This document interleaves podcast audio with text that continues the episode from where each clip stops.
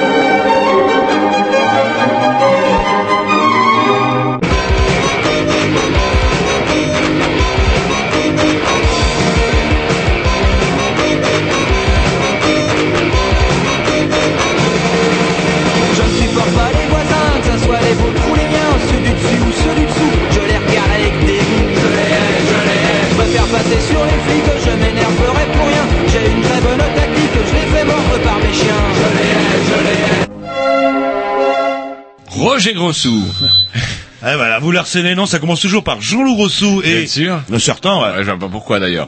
Et Roger Fringant. Sans oublier, Tom. qui parle dans un micro pour une fois. Tom qui est en chaleur et qui crève de chaud. Ouais, je vous ai dit, mettez-vous à l'aise. Igrovitch. Voilà, pour écouter les Grignoux tous les mercredis de 20h à 22h, tous les dimanches aussi dans l'après-midi. Et sans oublier le podcast, cast- comment on dit, podcast, Euh, le podcasting. podcast, ouais, tout simplement. Et on- On peut pas faire un verbe avec ça? Podcaster, euh, podcaster, je podcast, voilà. tu podcast. Voilà, tout simplement en passant par iTunes. C'est pas très compliqué. Hein. Qu'est-ce qui fait chaud là, Roger là, je crois. Je Bah, écoutez, je suis Ouais, il va circonspect pleuvoir, parce il va que... pleuvoir. Depuis ce matin, il va pleuvoir, il va pleuvoir. Non, non, depuis Il ce matin, on- depuis ce matin, je suivais la météo, on nous avait dit il allait faire beau. En fait, de beau temps, on a eu de la brume, on a travaillé à Saint-Malo, on a eu de la brume toute la journée.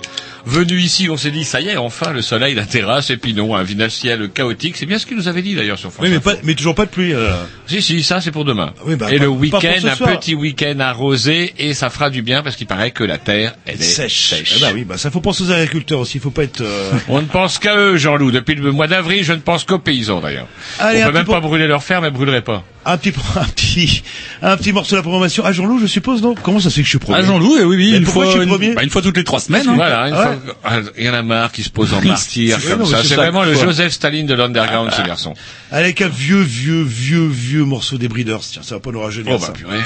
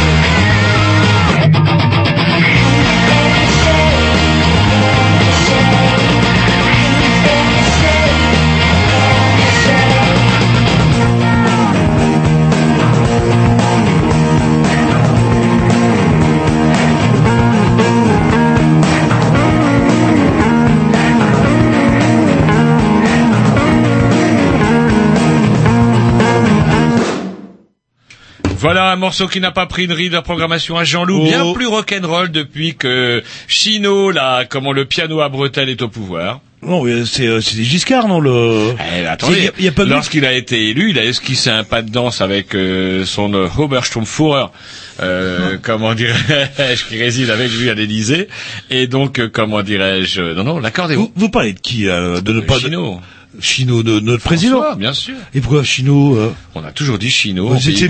Mojo chez le. Bah, Est-ce que Chino a encore le mojo? Je ne sais pas. Les chiffres du chômage ne sont pas brio. L'INSEE vient de produire, publier des chiffres concernant euh, la croissance. Ça serait plutôt une croissance molle. Moi, je Non, mais là, ils ont, s'ils sont pas cons, ils ont un coup imparable. C'est de dire, c'est l'héritage. C'est l'héritage. C'est pas notre faute, c'est l'héritage. Donnez-nous un petit peu. Euh, euh, La mère Aubry s'en est pas privée sur France Info ce matin. Mais là n'est pas le sujet parce que ce soir, c'est vous l'avez remarqué, une émission bourrée puisque ce soir nous recevons Charlotte. Bonsoir. Bonsoir. Et nous recevons Cédric. Bonsoir. Bonsoir. Euh, nous recevons donc Charlotte et Cédric. Charlotte euh, qui est représentante de l'UDAF 35. L'UDAF 35, c'est quoi UDAF Ça veut dire? C'est l'Union départementale des associations familiales d'Ille-et-Vilaine. Voilà. Et Cédric, alors vous avez déjà reçu, euh, comment, il y a quelques temps, pour nous parler de l'illettrisme, justement. Vous étiez venus tous les deux, et puis il y a eu un espèce de buzz, on va dire. c'est- on saura jamais. Donc, euh, Du Tom, coup, l'émission n'avait pas été rediffusée dimanche, la puce nous avait été mise à l'oreille, et maintenant c'est ce que je dis dans le numérique, c'est ou c'est pas. Et quand c'est pas, on l'a dans le cul, Lulu. Bon, Bref. sur, sur le magnétique, ça aurait été pareil. hein, non, parce qu'avec une bande, à moins de faire des nœuds avec. Non, mais oui, si, si quelqu'un oublie d'appuyer sur le, le bouton bah oui, enregistrement, ah bah, alors aller. c'est- Non, parce que la faute ne vient pas de nos deux petits pour une fois. Non, parce Ah, que, c'est parce que- alors, faut revenir. Oui, faut, faut au remettre dans le contexte. ouais. Euh, Grovitch était tout seul. Donc j'étais pas là pour l'assister. Donc Ça, ça c'est vrai. Ça Et va voilà. pas être vous. Alors qu'est-ce qui s'est passé, Grovitch Soyez clair. Ou non, tout donnez a des été noms. en fait, Très c'est bien. Tom de loin qui a tout coupé. Mais ça, il le verra jamais. Ouais. Et je le sais de source sûre, je sais de source sûre, ça ne vient pas de, de, de Monsieur Grovitch. Le matériel était bien là, mais ça a été buggé. Vous On n'a avez pas un- voulu me donner le nom de la personne. Vous avez un ordinateur, un ordinateur à faire réparer, vous. euh, Je le Non, sens, ça non, se sent non, dans non, ton- mais bah, je ça sais devient- pas pourquoi, là, le, où- Bref, euh, Alors, une c'est- émission, on était bien déçus qu'elle ne soit pas ni rediffusée ni podcastible, du coup. Alors on s'est dit que ça serait quand même bien de rattraper le coup et de vous réinviter ce soir. Voilà. Et si on vous reçoit ce soir, c'est pour parler de l'illettrisme. Voilà. L'illettrisme, bah, cas particulier, cas généraux, qu'est-ce que ça représente, etc. Va bien qu'on dise un petit mot aussi sur le service civique? Euh, Bref, une émission bourrée. Ouais, voilà. Allez, un petit disque et après Un on tape la la semaine. programmation à Roger. Tiens, Doom Doom Girls. Est-ce que vous avez bien décompressé ce Ouais, coup-ci? normalement, Monsieur Grovitch devait décompresser mon morceau et le rééqualiser. Bon, bah c'est parti alors. Avec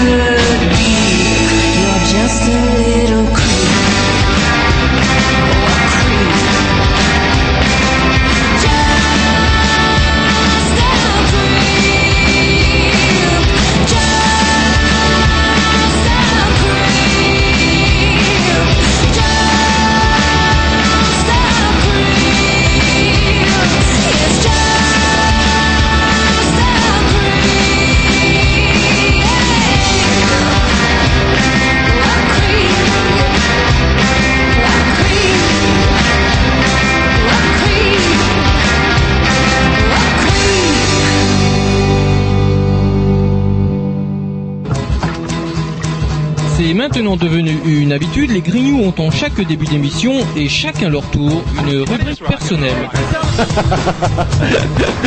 C'est ça en fait, tu vois le truc. C'est ça Philou, t'as tout compris, c'est un petit peu entre le clin d'œil, le coup de gueule du moment, mais aussi le détail de la vie trépidante d'un Grignou. C'est ça en fait, tu vois le truc. Maintenant, le problème va être de savoir qui a l'honneur d'ouvrir le micro aujourd'hui. Et ça, euh, c'est pas facile. Attendez, tu me laisses parler, tu me laisses Ah, il est en train de me tirer par la violence, c'est ça vous plaît. C'est ça en fait, tu vois le truc. Et oui, c'est ça la rubrique perso. Allez, rubrique à Jean-Loup. Non, bah attendez, il y a Roger qui vient de s'acheter une nouvelle tablette. Euh, elle est bizarre. C'est quoi le Ça s'appelle un bloc-notes, ça s'appelle un vieux carnet. Et pourquoi vous avez acheté un, un tout neuf? Bah, J'ai acheté ça, par exemple, pour éviter qu'il nous arrive ce qui est arrivé avec l'émission de Charlotte et Cédric il y a six mois, à savoir un bug, ploum, plus rien. Oui, non, je parlais de votre vieux carnet. Eh ben, je l'ai perdu, et vous Ah, bah savez voilà, très bien que ben, j'ai c'est pareil, mon vieux vous- carnet. vous perdez votre numérique, Ouais, eh, perdu. Des carnets, j'en ai perdu qu'un dans ma vie. Et je l'ai, eh, ah, et puis en plus, il n'était pas fini, il y avait des trucs bien dessus, euh, jamais je le retrouverai.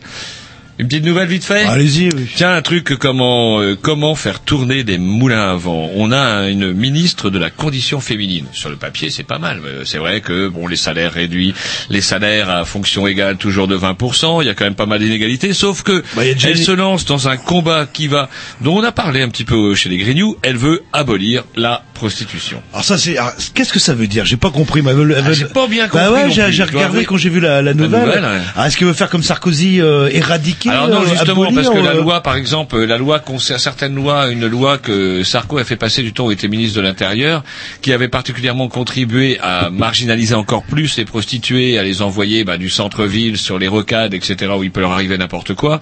Ils veulent revenir sur ce type de loi, mais elle souhaite, elle souhaite, ou elle considère elle, par elle-même, par contre, que la prostitution est un esclavage, et à ce titre, elle veut donc abolir purement et simplement la prostitution. Alors. Ben voilà, la question, faudra qu'on réinvite ouais, mais- euh, nos amis du Stras euh, un Oui. de ces jours pour euh, savoir, bah, justement, parce que bah, c'est ça qui est bien. On a eu un petit coup de mou après l'é- l'é- l'élection de Flamby, parce que bah, les dossiers, il faut le temps qu'ils En fait, il faut le temps qu'ils fassent des conneries. Et là, bah ça y est, l'abolition de la prostitution. Alors c'est pas en soi, c'est pas en soi le fait qu'elle veuille abolir la prostitution, c'est qu'est-ce que qu'est-ce qu'elle abolit Qu'est-ce que ça veut dire en fait euh, le... Parce qu'elle est déjà interdite, même si les prostituées payent des Non, impôts. la prostitution est euh, n'est n'est pas interdite en Ouais, fait. Euh, C'est le ouais. racolage qui est interdit Voilà. et le proxénétisme qui est interdit en France. Eh ben voilà, voilà, même la prostitution serait carrément abolir. Abolir, est-ce que c'est interdire Verra. Bon, en tout cas, voilà, un moulin au vent, elle est habillée pour l'hiver. Ouais, vous Tiens. voulez abolir les drogues aussi? Hop, Oui, on peut abolir la, Voilà, le- devrait dans le même dans le même dans la même ligne d'idée, on peut dire abolir la faim dans le monde, abolir la guerre, abolir la violence et la bêtise. Et qu'est-ce qu'il en pense euh, le ministre de la condition masculine Parce que au nom de la- pas. oh, bah, attendez, au nom de la parité. ça, ça, ça- le ministre de la condition masculine sera votre proctologue qui viendra vous voir lorsque vous aurez 50 ans, qui vous enverra mais- une vilaine lettre pour faire une exploration, euh, comment, vous savez, visite dans, visite, euh, voyage, comment, centre de la Terre. non, pas voyage au centre de la Terre, mais comment s'appelle ce truc-là? Le voyage fantastique. Ouais, non, mais euh, ouais, mais c'est pas juste. Il y, a- y a pas, il y a pas un équilibre entre. euh, Vous direz ça, je connais très bien. Votre professeur Lemierre, proctologue à Rennes, vous allez voir, il est, il est très gentil. L'équipe de France, ça c'est pour vous. Équipe de France en dessous de tout, selon Domenech. Alors ça m'a fait un petit oh, peu bah, rire quand même lui, il parce a, que... il a bien raison de se. Non, non, mais attendez, que Domenech la ramène après le scandale de, qui s'est passé en Afrique du Sud, moi je trouve quand même que c'est un petit peu l'hôpital qui est sous la charité. Non, pas vraiment, parce qu'il a, il s'est fait quand même allumer après cette histoire-là. Il faut pas oublier, ah, Laurent Blanc, lui, il va déjà Blanc, ça bien, quoi. Laurent Blanc, il va changer les choses, quoi. Et bah, dans le tutu, sur le tutu, deux ans après, la, la Marseillaise est toujours pas chantée où il a Anon, euh, comme s'il venait de l'apprendre, il a- vous venez de- d'être naturalisé depuis quelques jours, quoi. Et vous savez, euh, le, le grand mépris euh, quand il passe devant les, les fans et qu'ils ont leur gros casque, un peu comme vous aviez euh, cet après-midi euh, sur la tête. Oh, pas mis, ouais. Interdit. Eh ben ils le mettent quand même quoi. Euh, il a, eh, Domenech, euh, je trouve qu'il a raison. Alors Laurent Blanc, alors les, les comment euh, il arrive à gérer cette euh, cette équipe euh, de gamins ouais, j'en sais- j'en sais rien. Enfin le, donc euh, quand même euh, toucher euh, 100 000 euros au passage. Alors dans une période dite euh, de où faut serrer la Alors, ceinture. 100 même 000 ou les- 150 000 vous m'avez Ah, attendez, il y, 150 a, il y a la prime, il y avait 50 000 de faux frais. Hein, sans Ouais, compter les sponsors. bien, j'imagine bien. avec, un- jour quand même, ça coûte. hein. Et euh, 100 000 s'ils arrivaient en, en quart de finale, même si on- ils n'ont pas joué en fait. Tous les joueurs touchaient 100 000 euros. Ils sont combien? 22, 22, c'est ça. Ça fait déjà 220 000 euros qui euh, euh, qui sont passés Plus sans que parler. ça, plus que ça, si vous donnez 100 000 par joueur et qu'ils sont 22, ça fait plus que 220 000 euros. Ah, on, on parle pas de l'entraîneur, on parle pas de, du coup Nous de- parlons en millions, mon ami. hein. Oh, ouais, ouais, ça me dépasse. Et on est dans une période d'austérité. Il faut serrer la ceinture. Bah, pff, enfin, j'en sais rien quoi. Alors on serre la ceinture, mais on semblerait la, desser- la desserrer, mon bon Jean-Loup, puisque alors combien de profs concrètement euh, on va créer, de postes de profs on va créer? Ah oui, le, bah ça, la gauche, elle a promis et fait 280 euh, euh, nouveaux postes de profs sur la sur la France. Alors, et si, si mes comptes sont bons, je crois que c'est 17 000 postes qui ont été supprimés en 5 ans sous Sarkozy. Ah, Donc, à raison de 200 profs par an sous Hollande, il faudra combien d'années de mandat à Hollande pour revenir aux suppressions d'emplois de Bah, Sarkozy? Peut-être qu'il est optimiste, hein, il se voit là encore au moins pour deux Il sait mandats. qu'il a le droit de se présenter que deux, que deux fois? Par contre, ils ont embauché quelques Même en milliers. présentant deux euh, fois, ça suffira pas. Ils ont embauché quelques milliers. Vous savez l'émission qu'on avait la semaine dernière de d'AVS, d'EVS, c'est-à-dire des contractuels, Alors, du ça- précaire. Ça, ça en sera plus des. AVS ou des EVS, noms ça sera des contrats nouvelle chance ou des contrats euh, nouveaux Contrat, emplois. contrat, euh, le- Des contrats précaires, 40 000 emplois précaires. Alors effectivement, avec 40 000 emplois précaires, on écrabouille les 17 000 à Sarko. Maintenant, de quoi s'agit-il? Eh ben, en tout cas, ça donnera sûrement quelque chose sur lequel on pourra parler à la rentrée. Tiens, une bonne nouvelle aussi. Égypte, les frères musulmans. Alors, ça vous fait, ça vous inspire quoi, Bah, ça moi, je pensais un peu à l'Égypte. Vous qui, à un moment, voulez euh, vous faire réfugié climatique. Pourquoi pas l'Égypte, en fait? Euh, Fait beau là-bas. Là, là. Ah, C'est marrant parce que, comment dirais-je, euh, Vous d'un êtes un côté, d'un côté, on pourrait se dire, ouh, les frères musulmans, mais il y a pire. Alors, si ça peut vous rassurer, il y a pire, parce qu'il y avait quand même trois candidats. Alors, c'est vrai que les pauvres Égyptiens, ils ont fait la révolution, on se demande bien pourquoi, puisqu'ils avaient, au premier tour, entre autres, le choix entre euh, l'ancien premier ministre de, comment dirais-je, de Moubarak, un démocrate éclairé, qui avait le soutien inconditionnel de l'armée. On avait... Mais qui garantit une certaine laïcité aussi. Ouais, ouais, Faut enfin pas bon. l'oublier. Enfin, en tant que- ça, ça donnait l'impression de voir revenir Moubarak. On avait autrement, euh, comment dirais-je, les frères musulmans, donc celui qui a été élu, et on avait les salafistes aussi. Alors, les salafistes sont encore plus barbus que les barbus. Ils sont encore assis plus à la droite de Dieu que les frères musulmans. Et puis après tout, moi je me dis quand même que après avoir donné mille et une leçons à tous ces pays, après leur avoir imposé bah, une, la colonisation, après leur avoir imposé des modèles, soit le modèle soviétique, soit le modèle capitaliste, on peut aussi se dire que bah tiens, par le biais des élections, ils peuvent aussi choisir leur modèle. Ils ont le droit aussi de voter pour qui ils veulent.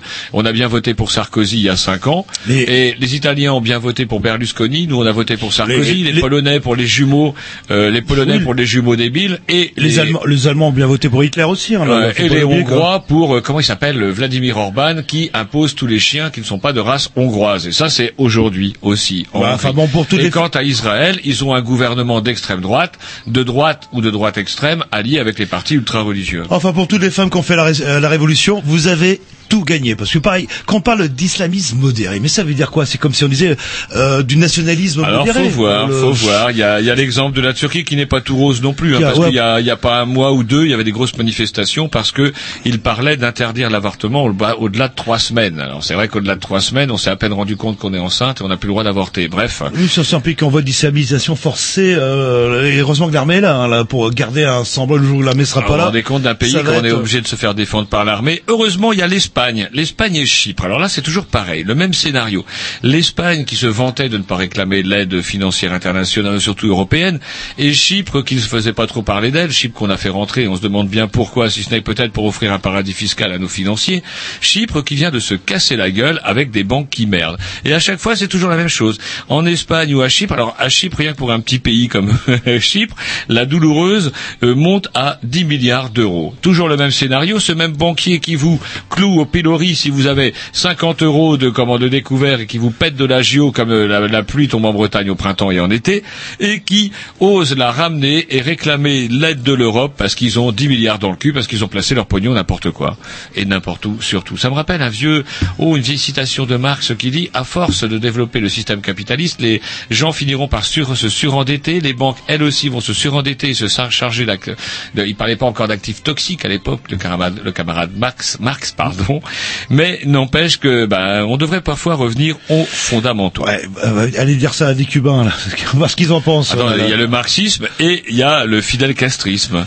Enfin, fin juin, c'est la fin du Minitel. Et oui, est-ce que vous le savez Oui, oui, oui, bah oui, j'ai. euh, j'ai appris- 36-15 ou là, vous savez que c'est fini. Non, on avait aussi euh, 36-14 chez les Grignoux. aussi. vous vous souvenez de ça, là, à l'époque, chez les Grignoux, je me rappelle, ça fait longtemps qu'on n'a pas été dessus. On a peut-être des gens qui nous, qui nous Il y en a quand même quelques dizaines de billets qui continuent à fonctionner là. Et là. notamment un commerçant rennais, le plus vieux commerçant de chaussures de la ville de Rennes. Vous le connaissez sans doute. Enfin, j'en sais rien. C'est boulevard de la Liberté. Dès que vous voyez une fille, ah bah vous, connaissez, vous devez connaître. Je ouais, mais je, pense que là. le marchand de chaussures dont je parle, je, je suppose que Charlotte ne se fournit pas chez lui. C'est sans doute le plus vieux commerçant, le marchand de chaussures. Il est boulevard de la Liberté, à côté d'un bureau de tabac.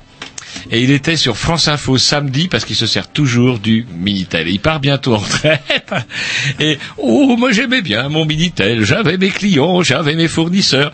Et la cerise sur le gâteau, c'est que France Télécom dit, je l'aurais bien gardé pour montrer à mes petits enfants, mais France Télécom va lui récupérer. Il va devoir rendre son Minitel Pour les recycler. Ouais, alors je me demande bien, alors que tout le monde a sûrement, vraisemblablement, en tout cas à Rennes, les environs, un Minitel dans sa cave ou dans son grenier. Je sais que mes gosses ont appris à écrire avec un putain de Minitel débranché depuis des siècles. Ouais, non, mais comme quoi, euh, hein, Et que qu'est-ce qu'elle va devenir, ou là le, bon, je vous inquiétez pas. Elle a évolué, elle, elle est en visioconférence maintenant. Là, on n'est plus avec des vilains trucs, c'est euh, carrément l'image en Ah, direct. faudrait que vous me disiez comment ça marche. Euh, bon, après quand je vous le dis, et quand je vous le dis, vous me traitez de pervers. Voilà, Ah, c'est pas moi qui vous le traite, c'est votre, assumez un peu. c'est votre ordinateur quand il vous envoie des messages. Mayday, Mayday, la police vous recherche.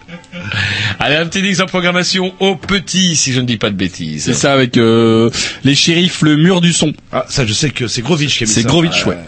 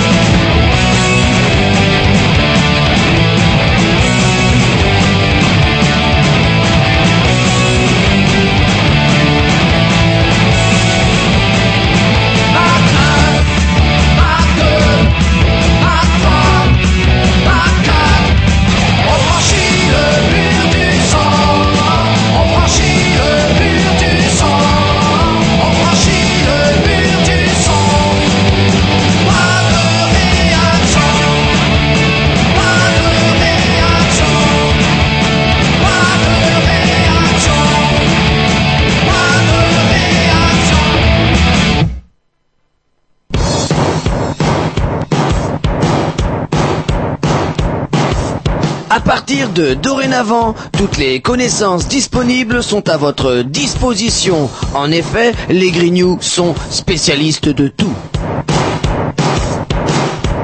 Diplômé des arts et des lettres, docteur en sciences particulières et générales, prix Nobel 90 de mathématiques, maître en histoire géo, spécialiste de l'univers, licencié S paranormal, voici les Grignoux dans... Et du con, et du con. Voilà, et ben ce soir, en cette soirée caniculaire sans le soleil, nous avons le plaisir de retrouver Charlotte et Cédric. Bonsoir. Bonsoir. Alors on vous avait déjà eu, comme je l'ai dit tout à l'heure en début d'émission, mais il y a sûrement des gens qui sont arrivés en retard. Ce serait bien qu'ils essuient leurs pieds au paillasson, d'ailleurs, et qu'ils s'installent dans le fond de la salle sans faire trop de bruit. Bref, euh, comme on l'a dit tout à l'heure, vous étiez déjà venu il y a à peu près six mois, et un malheureux bug, indépendant de la volonté de notre euh, Monsieur Grovitch, qui avait super bien assuré ce soir-là. Il a perdu son carnet. Voilà.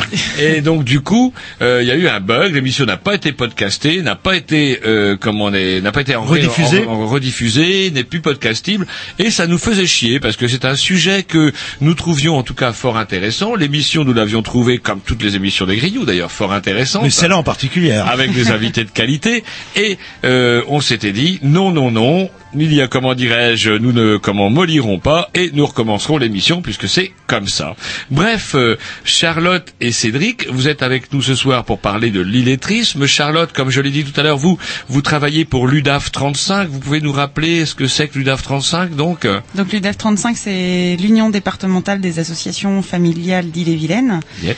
Donc en gros, en fait, euh, l'UDAF est, un- on va dire, un- une grosse structure. Euh, on est une union des associations familiales du coup par département.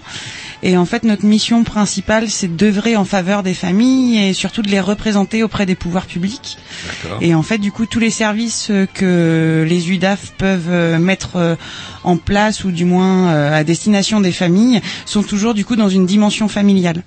Et euh, donc notamment le service de lutte contre l'illettrisme à l'UDAF se place dans une dimension familiale, donc de manière à, ce que si l'illettrisme touche une famille, voilà, à venir euh, en aide ou du moins accompagner vraiment la famille euh, dans cet handicap-là.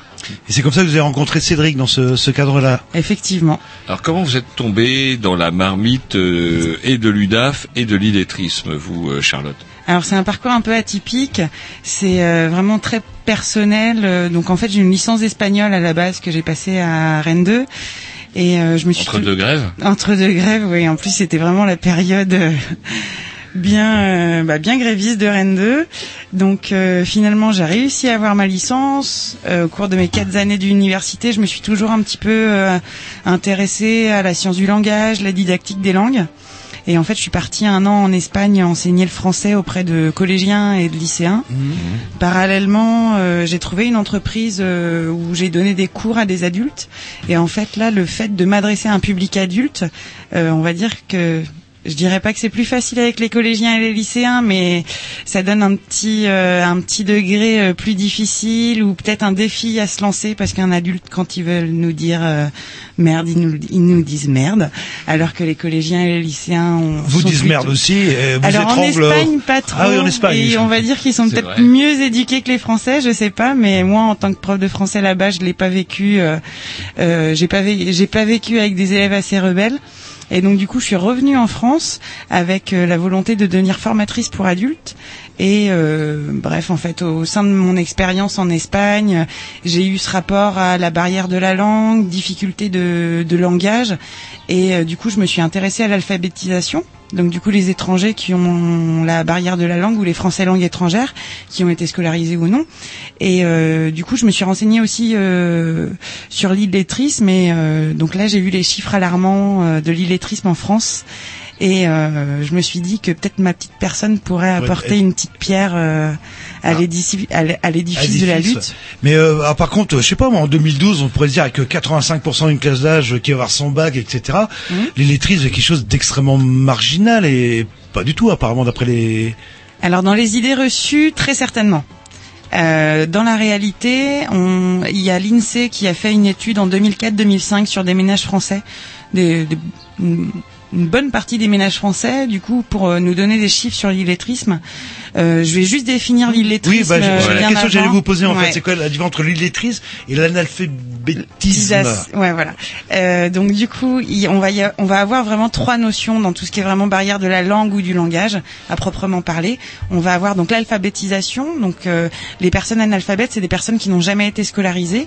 Donc généralement, Ils savent on- ni lire ni écrire. Pour ni lire ni écrire, mais avec l'idée qu'il n'y a pas eu de scolarisation Voilà. avant dans l'enfance ou euh, dans la vie, euh, dans, dans leur vie.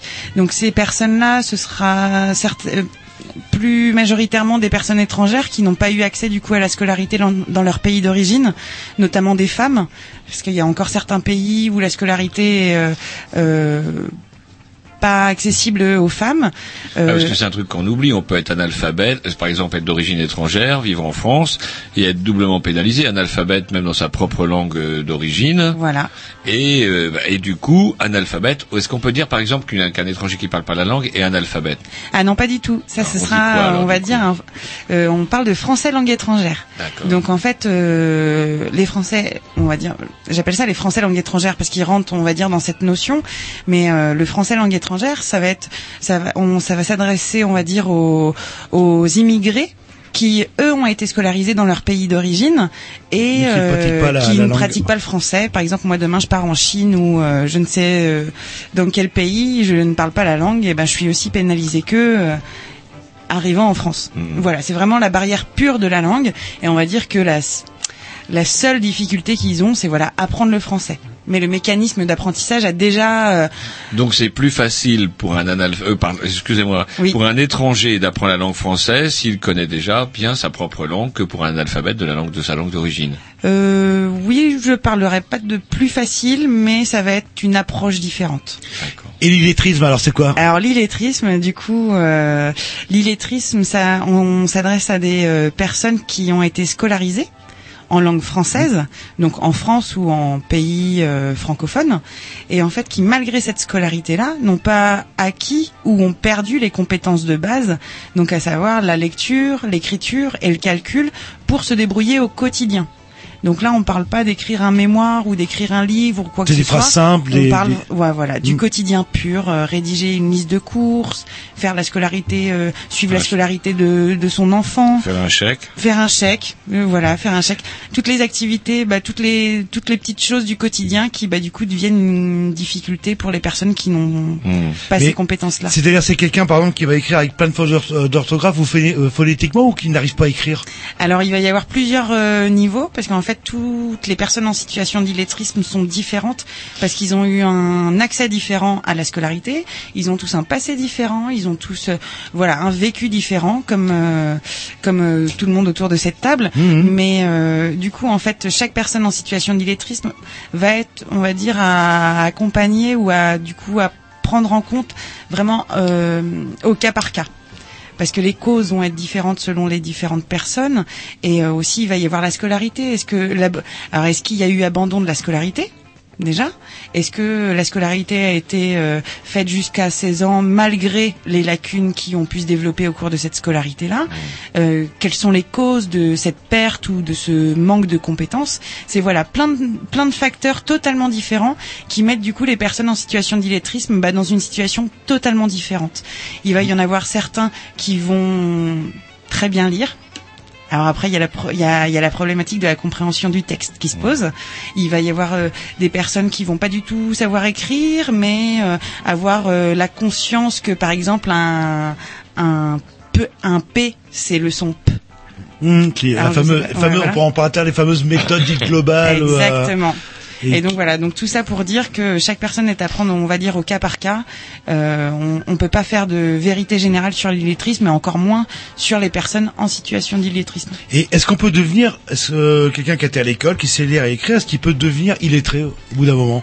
Ce qui, alors je sais pas si c'est une, une légende ou pas, mais Ouais. on dit souvent que les gens qui n'écrivent jamais, qui Ouais. ne lisent jamais, eh ben on oublie en fait tout simplement de. Ou à défaut d'oublier, à mon avis, je dirais ils ont plus des problèmes. Oui, alors après, euh, voilà, il faut voir aussi le cas, je pense.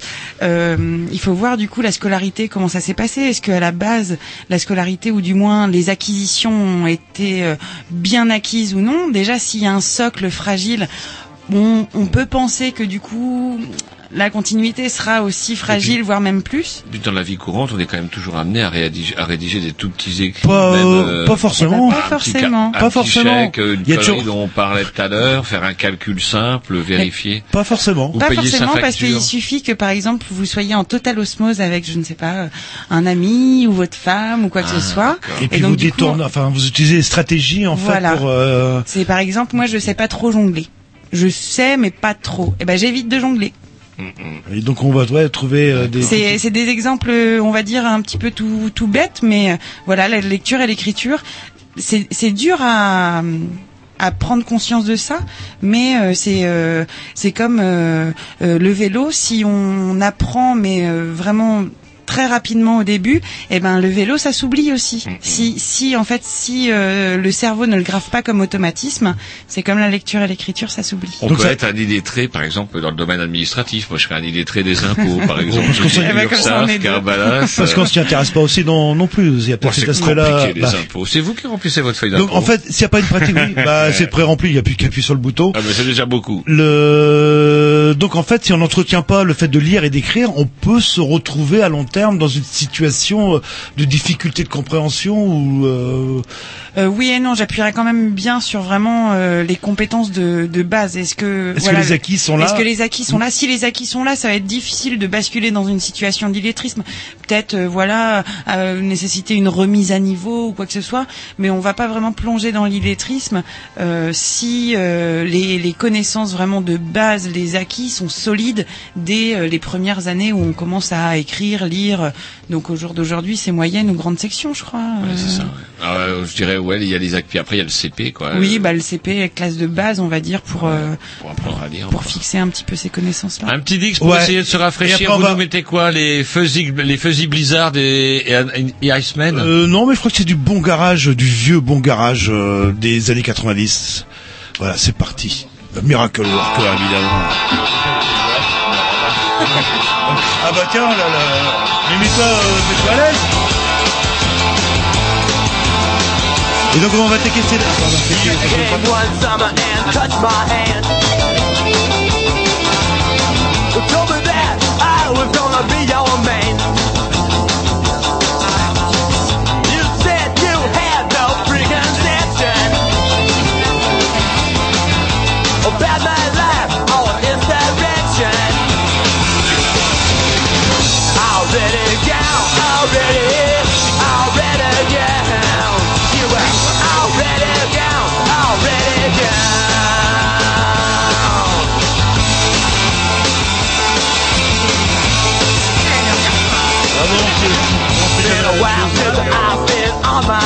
Aussi donc. Euh, donc ça a pu dire know.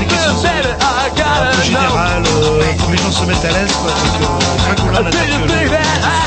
be the Et ça va être euh, autour de ces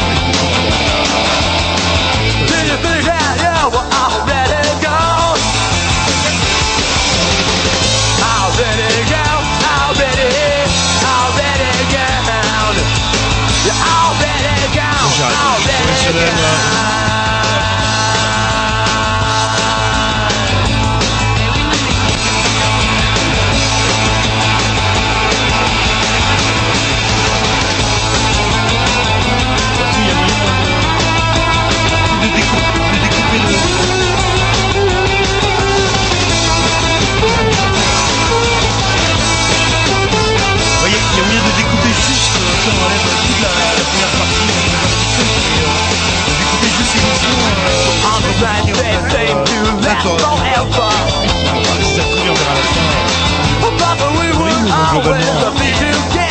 de mettre dans la position euh, du candide en fait, euh, les, les- les- questions que, euh, que peuvent se poser les, les gens quand.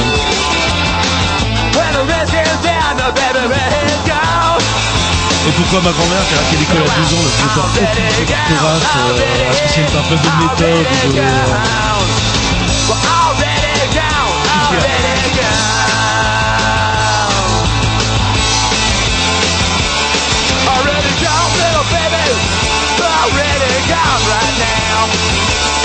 I'm ready little baby.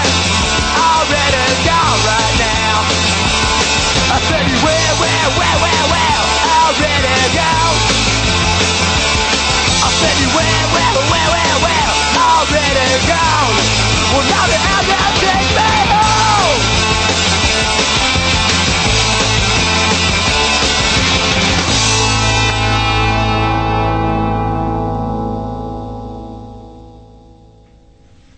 Voilà, toujours en compagnie de Charlotte et de Cédric, où bah, on parle de d'illettrisme, et puis on va peut-être euh, bah, discuter un petit peu avec euh, Cédric. Alors bonsoir Cédric, vous étiez venu aussi euh, en tant que grand témoin il y a, il y a six mois.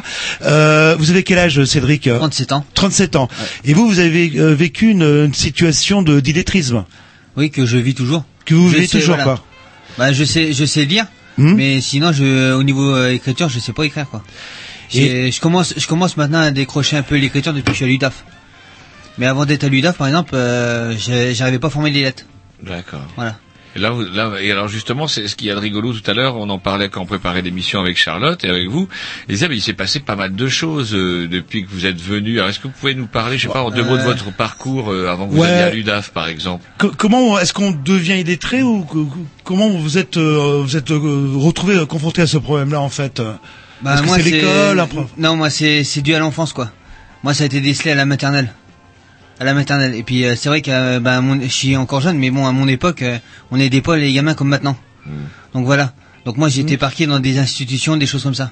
au Après lieu la de m'aider. materne- Au lieu Voilà. d'intégrer un CP, on vous a envoyé dans différentes institutions. Bah, je suis resté, je suis- j'ai quand même été intégré à un CP. J'ai quand même intégré un CP où je suis resté bloqué au CP jusqu'à mes 14 ans en fait. C'est vrai que ça paraît difficile à croire, mais je suis resté voilà bloqué là. Et après, c'est là qu'on m'a parqué dans les institutions, des choses comme ça. À 14 ans. Voilà. Donc, c'est entre- quand on a vu que je décollais pas, quand on a vu que c'était pas normal qu'à 14 ans je suis encore là-dedans, plutôt que de m'aider, on m'a on m'a collé dans les IME. Oui, d'accord. Voilà. les, euh, les, les, les- les institutions spécialisées. Mais vous n'avez pas intégré un, un IME avant l'âge de 14 ans? Non, non, non, j'ai été, j'ai été parqué que dans des trucs comme ça, donc euh, au lieu de m'aider. Donc en fait, j'ai jamais évolué d'une classe, euh, voilà. Donc vous disiez oui, euh, vous avez à, lire en fait sans trop de problèmes, c'est c'est l'écriture qui vous pose un Voilà. Mais lire encore, j'ai des difficultés quand même parce que je, par exemple, j'ai des difficultés à lire à voix haute. Mhm. À voix haute, à voix haute, euh, voilà, je perds mes moyens, je, je bafouille. C'est pas, vous savez que c'est pas l'exercice le plus le, le plus facile. Par exemple, quelqu'un à qui on demande de lire un texte à voix haute et on lui pose un une question sur ce qu'il a lu, c'est très dur, même pour un bon lecteur, c'est pas évident, surtout si le passage est long.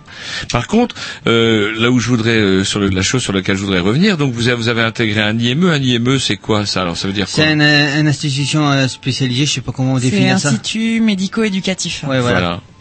Et donc là, à 14 ans, vous intégrez un IME, et Oui. là, on vous, on, on- on vous aide de quelle manière là, là-dedans? Ben, on m'a pas vraiment aidé parce que c'est vrai que j'ai été mis, ben, parce que l'IME, je sais pas si vous voyez ce que c'est.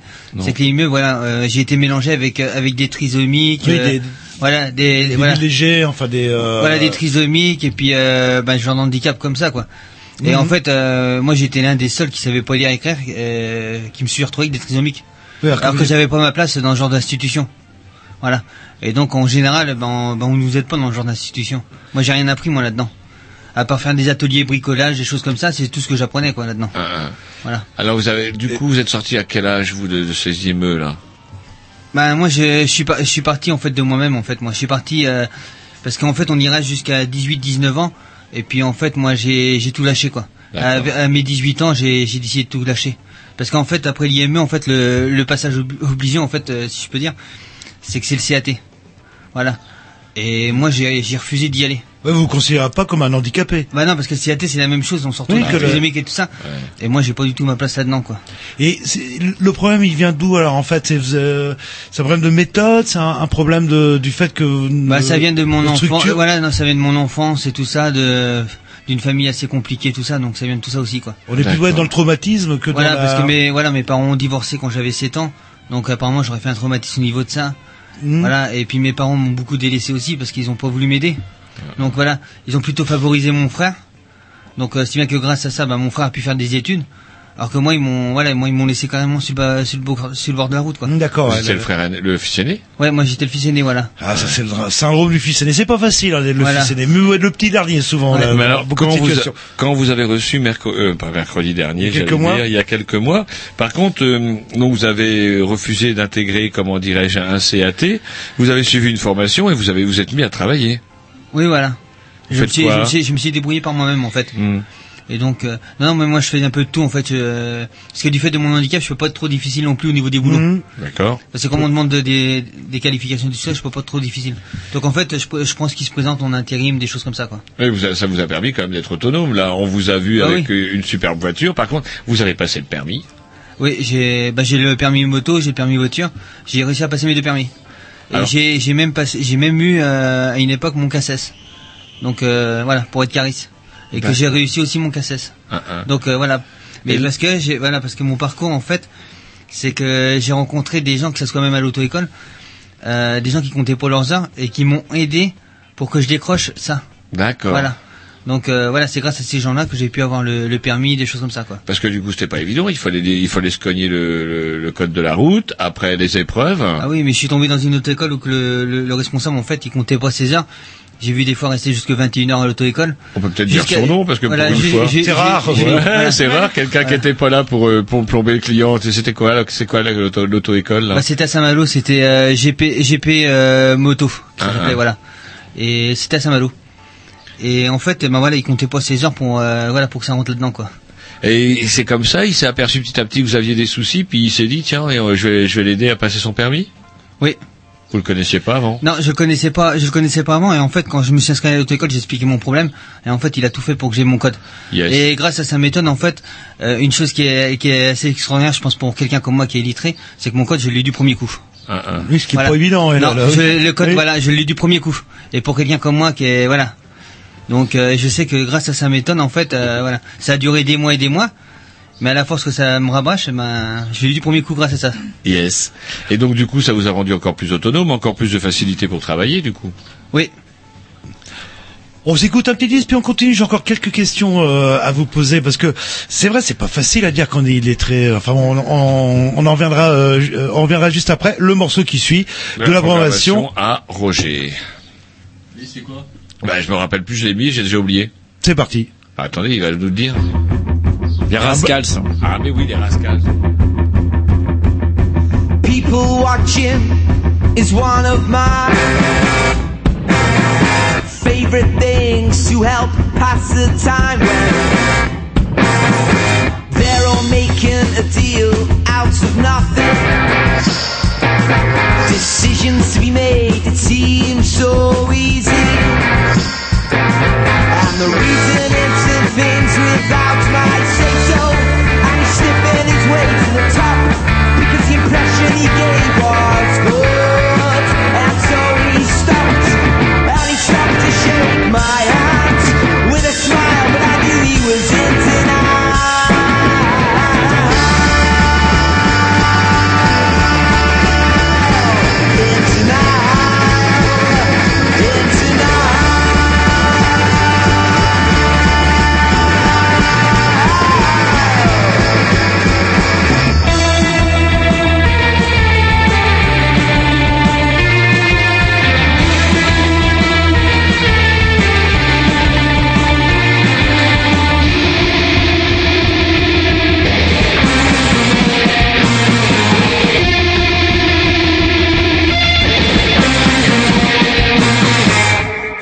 Hunting for ideas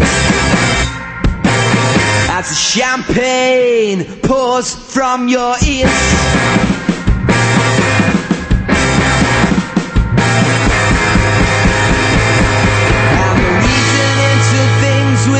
My say so. And he's sniffing his way to the top because the impression he gave was good. And so he stopped, and he stopped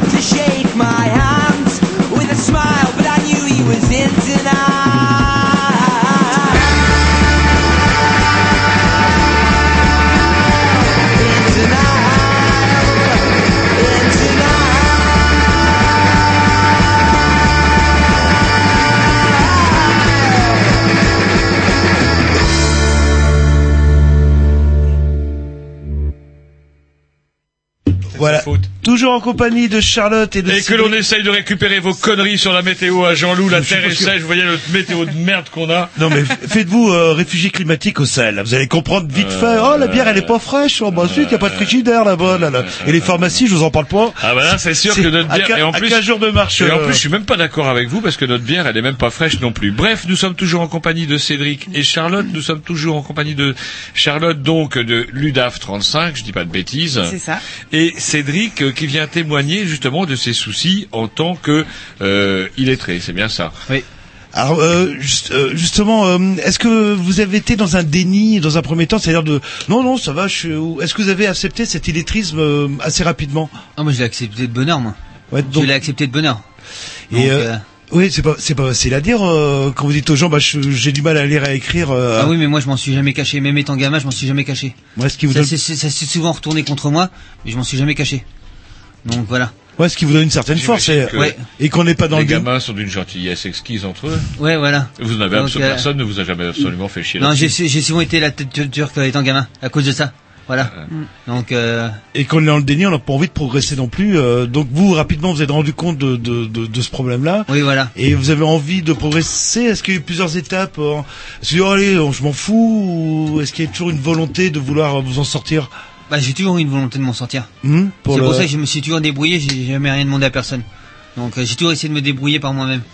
Donc voilà. Il y a que pour, euh, ben, il y a que pour les papiers, des choses comme ça, que j'ai souvent demandé aux gens de m'aider pour remplir mes papiers, des choses comme ça, des choses administratives par exemple. Voilà, qui- qu'il faut bien remplir en général. Ça, c'est des choses que je suis incapable de faire. Donc j'ai souvent, j'ai pas hésité à demander aux gens de, de m'aider à remplir un genre de papier, par exemple.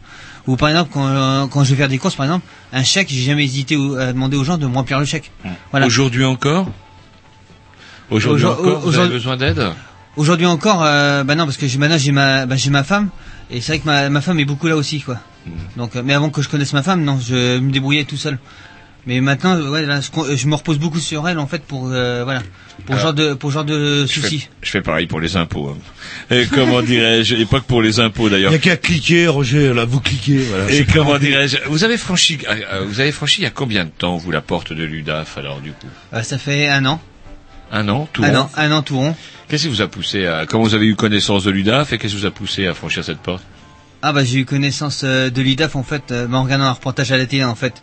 Je, je bah, j'avais pas entendu parler de l'UDAF, j'ai entendu parler d'une association en fait que ben notre ancienne première dame euh, s'occupait. Voilà. Euh, Comment elle s'appelait Euh, euh, Laquelle La première, la deuxième, la troisième Carla Bruni. Carla Bruni, voilà. Elle s'est occupée d'une fondation. Bah, oui, c'est son et boulot. elle s'en occupe encore. C'est Elle vrai s'en occupe encore, voilà. Elle vous a pas abandonné? Eh ben pour l'instant non. Oh. Donc euh, moi je vois pas pourquoi elle arrêterait vu que c'est une noble cause qu'elle défend. Alors, Il n'y a pas une rémunération derrière, non? C'est bénévole ou Euh, pas, pas en tant C'est que une fondation. comme euh, je, je rappelle Coluche à Resto du Cœur, la candidialyse, Mm. qui touchait du pognon en tant que président du Restaurant du Cœur, qui touchait du pognon en tant qu'administrateur. Enfin bref. pas Ah, rentrer moi dans ça les j'en sais rien. Bah Moi, si, euh, malheureusement. Je sais Et donc, finance le service mais faut de pas dire du mal de. Coluche. Alors je croyais que Carla Bruni, moi c'était une, euh, une fondation contre le sida, ou en tout cas d'aide aux victimes du sida qu'elle animait. Alors pas du tout. Euh, sa fondation s'appelle Sortir de l'illettrisme. Donc euh, je crois que ça parle. De... Elle parle d'elle-même, mais du coup elle a commencé il y a environ, il me semble, c'était deux ans ou quelque chose comme ça. D'accord. Et euh, du coup elle a fait des appels à projets et l'UDAF a, lors de la mise en place de, du service en janvier 2011, a fait une demande.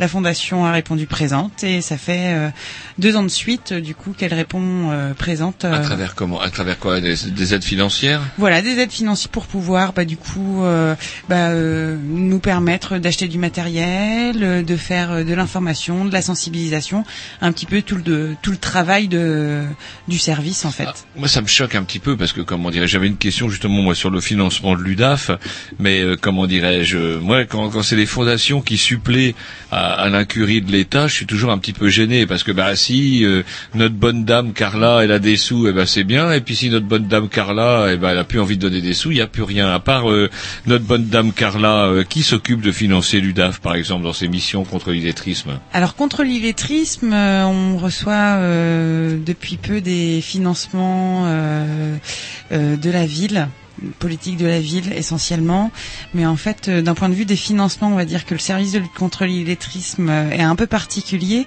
parce qu'il n'y a pas de poste à rémunérer. Un, un, un. Pourquoi? C'est parce qu'en fait, euh, je suis donc du coup chargée de mission du service de lutte contre l'illettrisme en mission de service civique.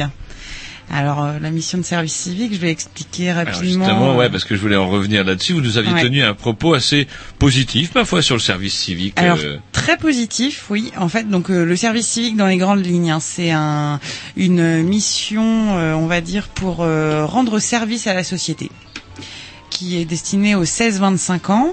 ah, donc nous, Jean-Loup, on peut plus rendre service à la société. Nous, c'est Ah bon Vous voyez, quand Ah, elle est vous gentille, paraissez c'est autre chose que vous, Grovitch, qui m'aviez jugé plus vieux que mon frère. Ça, c'est la grande classe, ça fait plaisir. Vous avez cherché un peu aussi. hein. Non, donc du coup, une, euh, donc c'est des missions euh, proposées aux 16-25 ans dans des domaines euh, du coup, euh, donc euh, pour le redire, pour pour rendre un service à la société. Donc ça va être sur différents domaines, par exemple l'éducation pour tous, le développement durable, faire des actions avec les personnes âgées et tout ça. Donc c'est des C'est vous qui trouvez votre mission? Oui. Oui, en fait, bon, en gros, comment j'ai trouvé ma mission de service civique euh, Je suis allée sur le site du service civique, donc servicecivique.gouv.fr, et euh, du coup, en fait, il y a euh, euh, plusieurs annonces selon bah, les départements, les actions aussi, du coup. Donc moi, l'illettrisme, c'était dans l'éducation pour tous. Moi, je cherchais vraiment une euh, une action euh, dans dans ce thème-là. Après, il peut y avoir, euh, euh, je sais qu'on peut partir à l'étranger pour reconstruire un village euh, qui a connu une catastrophe Naturelle naturelle. Donc c'est vraiment le, le panel d'action est vraiment très très large.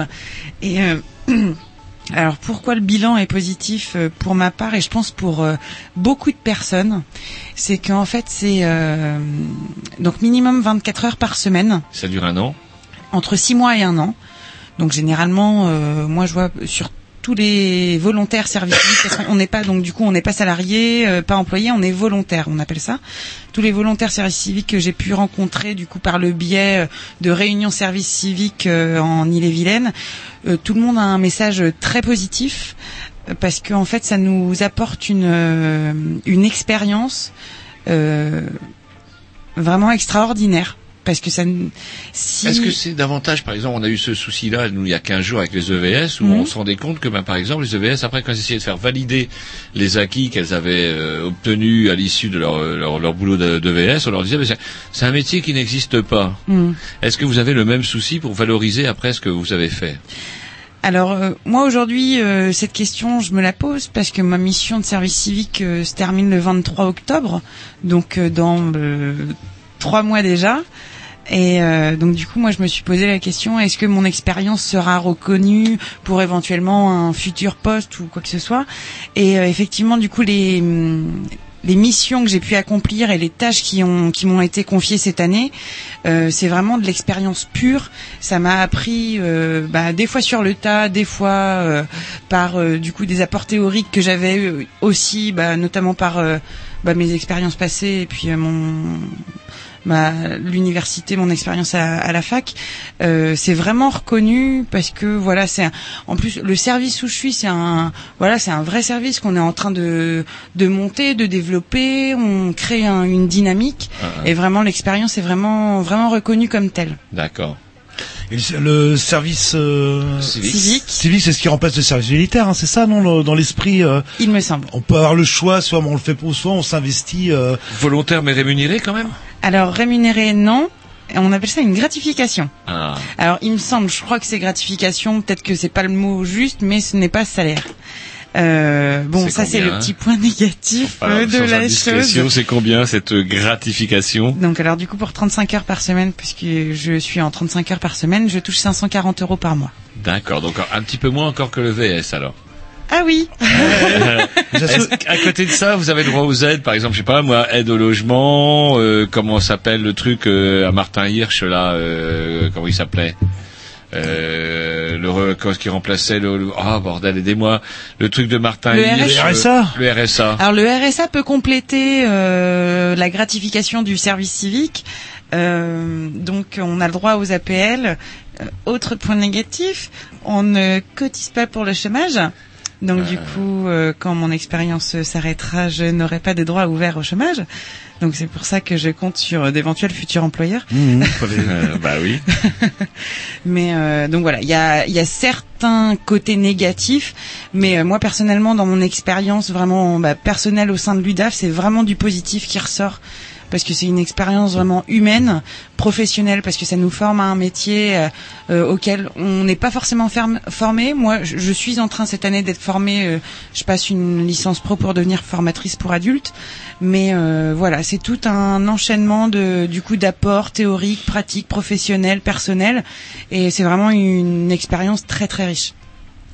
On s'écoute un petit disque et on verra après euh, sur euh, Cédric. J'ai encore quelques questions à lui poser, euh, mine de rien. C'est parti. you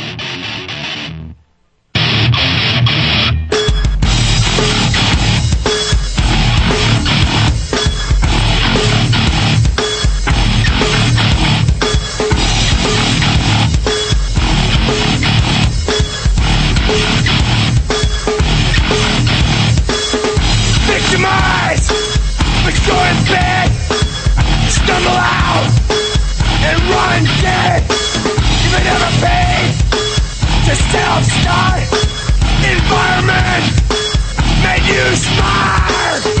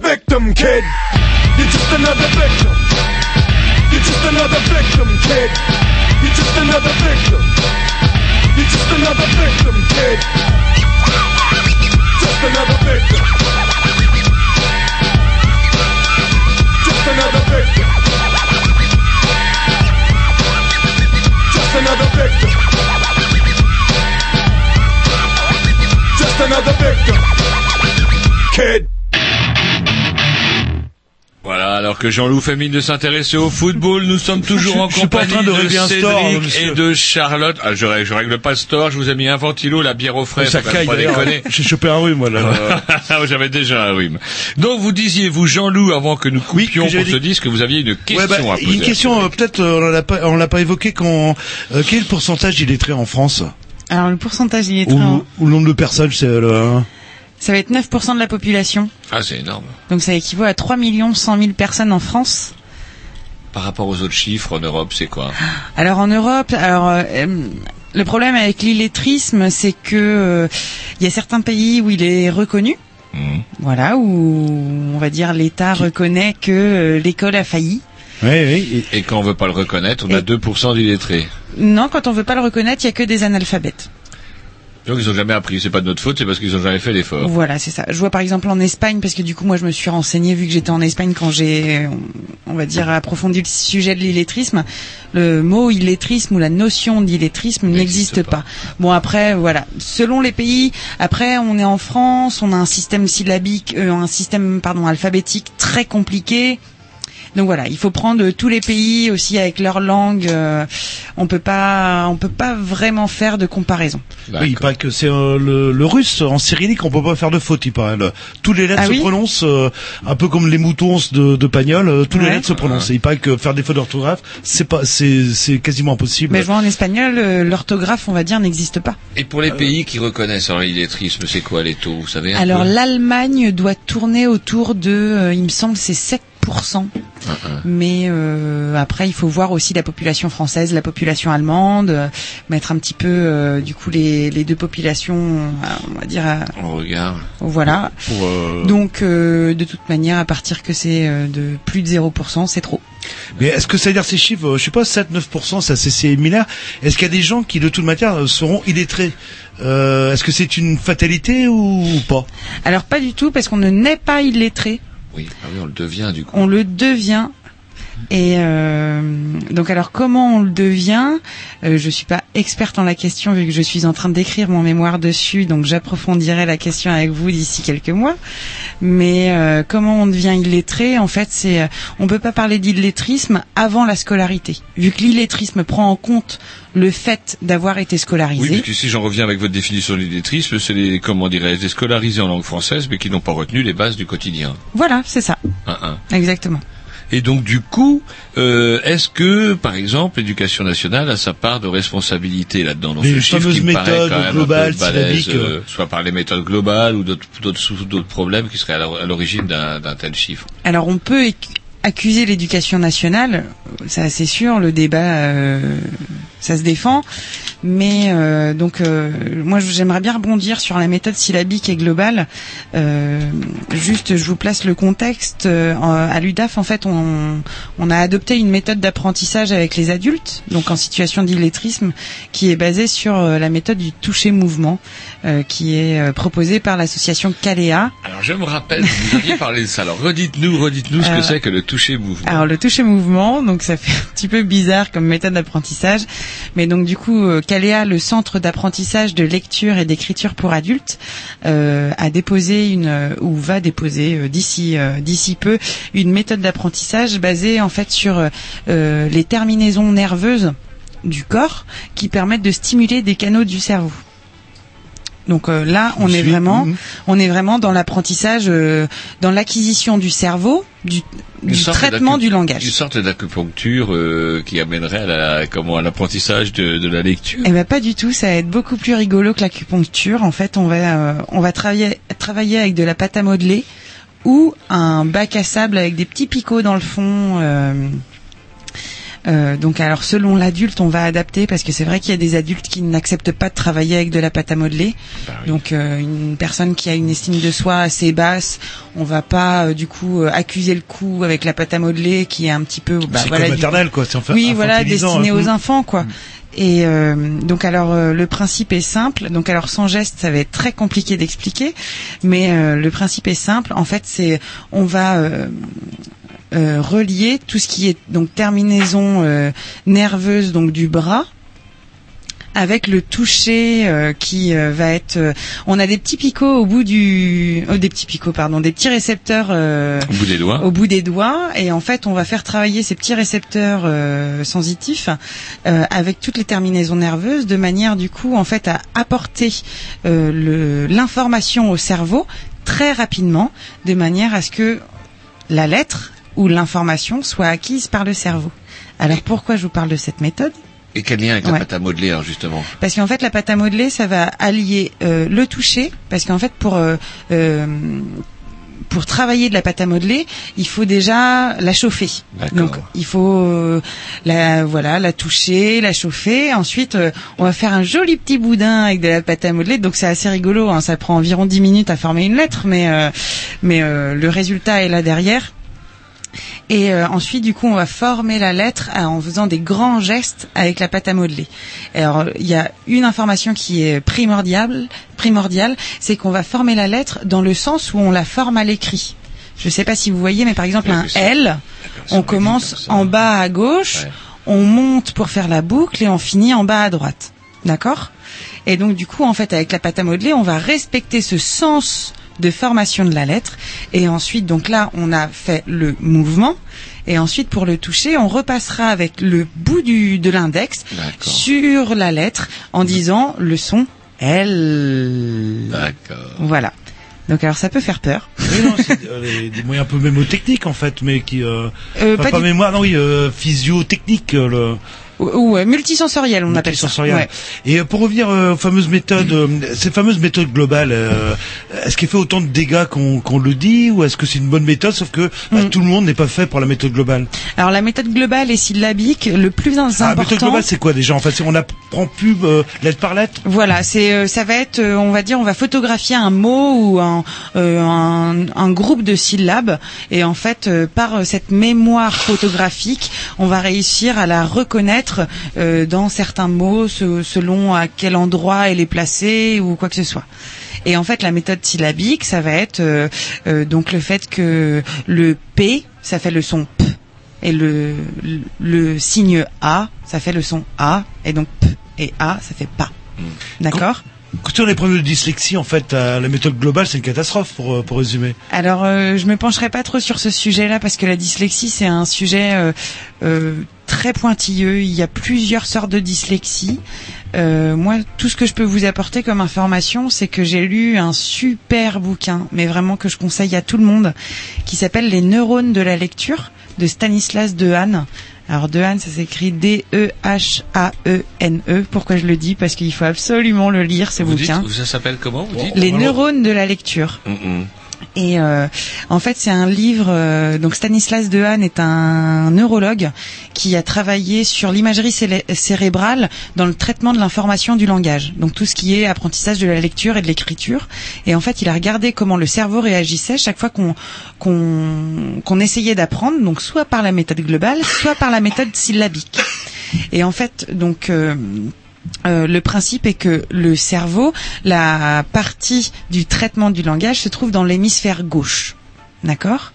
Et la partie de la mémoire photographique se trouve dans l'hémisphère droit. Donc, pour apprendre à lire et à écrire, il faut euh, faire appel au traitement du langage, donc à l'hémisphère gauche. On est d'accord Et donc, du coup, la méthode syllabique va faire appel à cet hémisphère gauche-là. Donc, du coup, va faire vraiment directement appel au traitement du langage. La méthode globale, elle, va faire appel à la mémoire syllabi- à la mémoire photographique, pardon. Et donc, du coup, va faire appel à un autre hémisphère. Voilà. Et donc, du coup, en fait, les canaux de traitement du langage ne seront pas stimulés. D'accord, ouais. Vous voyez un petit peu, c'est c'est très euh, Stanislas Dehaene l'explique beaucoup mieux que moi. C'est un bouquin qui est accessible, mais à tout le monde. Bon, il fait environ 250 pages, il me semble, mais ça se lit, mais d'une traite. C'est vraiment passionnant pour quelqu'un qui est passionné ou non par la, par la, par, par les sciences du langage ou quoi que ce soit.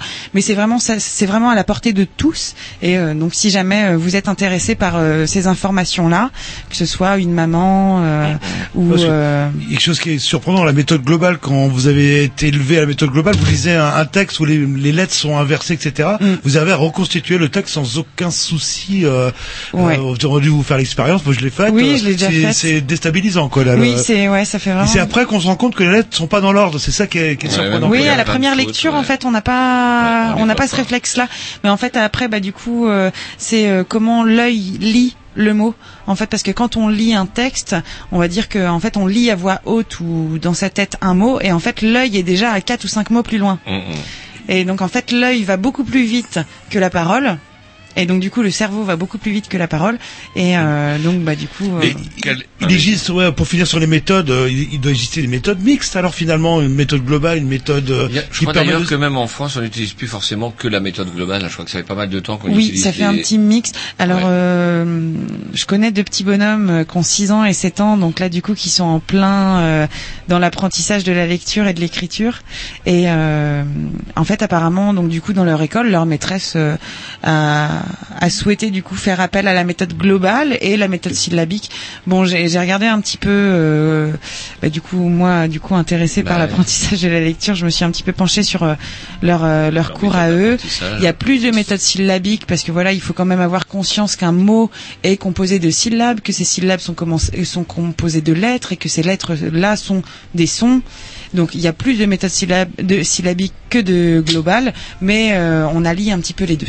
Et Caléa, alors c'est quoi cette, euh, cette, euh, ce, ce groupement C'est une association? C'est quoi un groupe de recherche? Alors en fait, c'est une association qui a été montée il y a environ huit ans, si je me trompe pas, euh, par euh, Monsieur Christian Pierre, qui est formateur euh, pour adultes dans le domaine alphabétisation, illettrisme.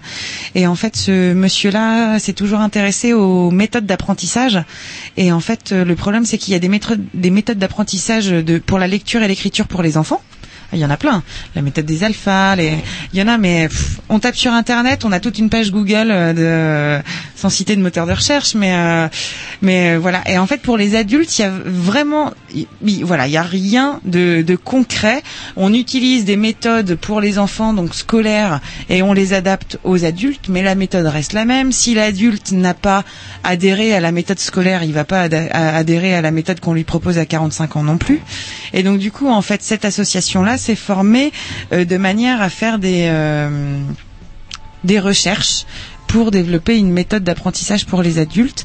Et donc du coup, avec son petit bonhomme de chemin, tous ces objets, de recherche et et euh, et tout tout ce qu'ils ont pu remarquer. Donc du coup, ça a pu déboucher à une méthode d'apprentissage. Mais est-ce qu'il n'y a pas après, je parle pas la langue française en fait, de d'absurdité. euh, si on prend le terme pharmacie euh, en italien, en espagnol, on met un F, Ouais. euh, et nous on met un PH. euh, Pour le- faire des marioles. euh, comme euh, faisait, ça c'est une faute classique chez les, même chez Oui, les adultes, faisait, hein, oui. euh, qui se prononce faisait et, et qui s'écrit faisait.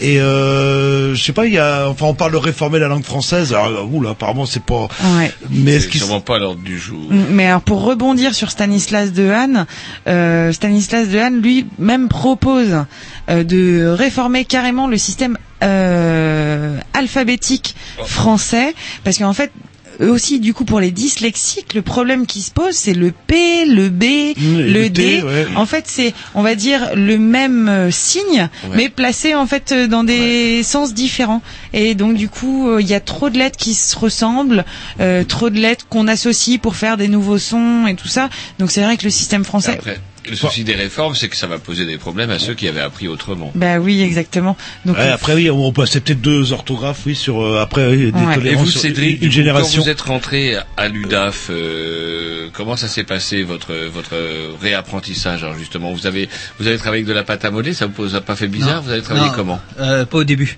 Au tout début, j'ai commencé à travailler avec le bac à sable en fait. D'accord. Voilà, C'était quoi avec le bac à sa- sable a ben, ben, quoi? C'était un bac en fait avec du sable, puis on m'apprenait à former les lettres et tout ça dans le sable et tout ça. Donc euh, l'alphabet. Avec les doigts Voilà, faire l'alphabet surtout parce que l'alphabet je connaissais, je connaissais pas du tout du- l'alphabet en fait. Et après, ben une fois que j'ai commencé à savoir avec euh, le sable, bon on a on a fait un peu avec la pâte modelée après. Voilà, on est monté un peu au-dessus. Et ça vous a pas fait drôle quand on vous a dit bah, vous allez essayer de réécrire les lettres dans le sable comme ça Vous avez pas eu justement Charlotte parlait parfois d'une euh, position C'est parfois de de réticence, refus, de réticence. Ah ouais. oui, euh, non, au contraire, moi ça m'a plutôt fait rigoler quoi. Ah, ah. Ouais, voilà, ça m'a ça m'a replongé à la maternelle quoi. Voilà, c'est ce que je me suis dit quoi. Alors généralement quand la méthode est amenée, euh, donc parce qu'on on fait on fait des ateliers individuels. À l'UDAF, c'est un petit peu euh, l'originalité du service euh, sur l'offre du département euh, de formation pour les adultes illettrés. Et en fait, on essaye, vu que c'est un binôme, c'est vraiment une relation de confiance qui s'instaure. Et donc généralement, bon voilà, on a conscience que la méthode pâte à modeler bac à sable peut euh, en- amener une réticence de la part de l'apprenant. Généralement, on essaye de, bah voilà, de l'amener, bah comme je vous l'ai amené, bah voilà pourquoi on va faire cette méthode-là. C'est parce que c'est efficace et c'est rapide. D'accord. Et euh, généralement, c'est toujours bien pris. Et puis c'est surtout, euh, je vois, il y a plusieurs apprenants qui disent bon, file ta pâte à modeler, comme ça, plus vite on l'aura fait, plus vite on aura fini. Mais euh, voilà. On s'écoute un petit disque et on continue. Euh, on continue. Allez, bah, je sais pas qui c'est, mais c'est sûrement très bien. 시다.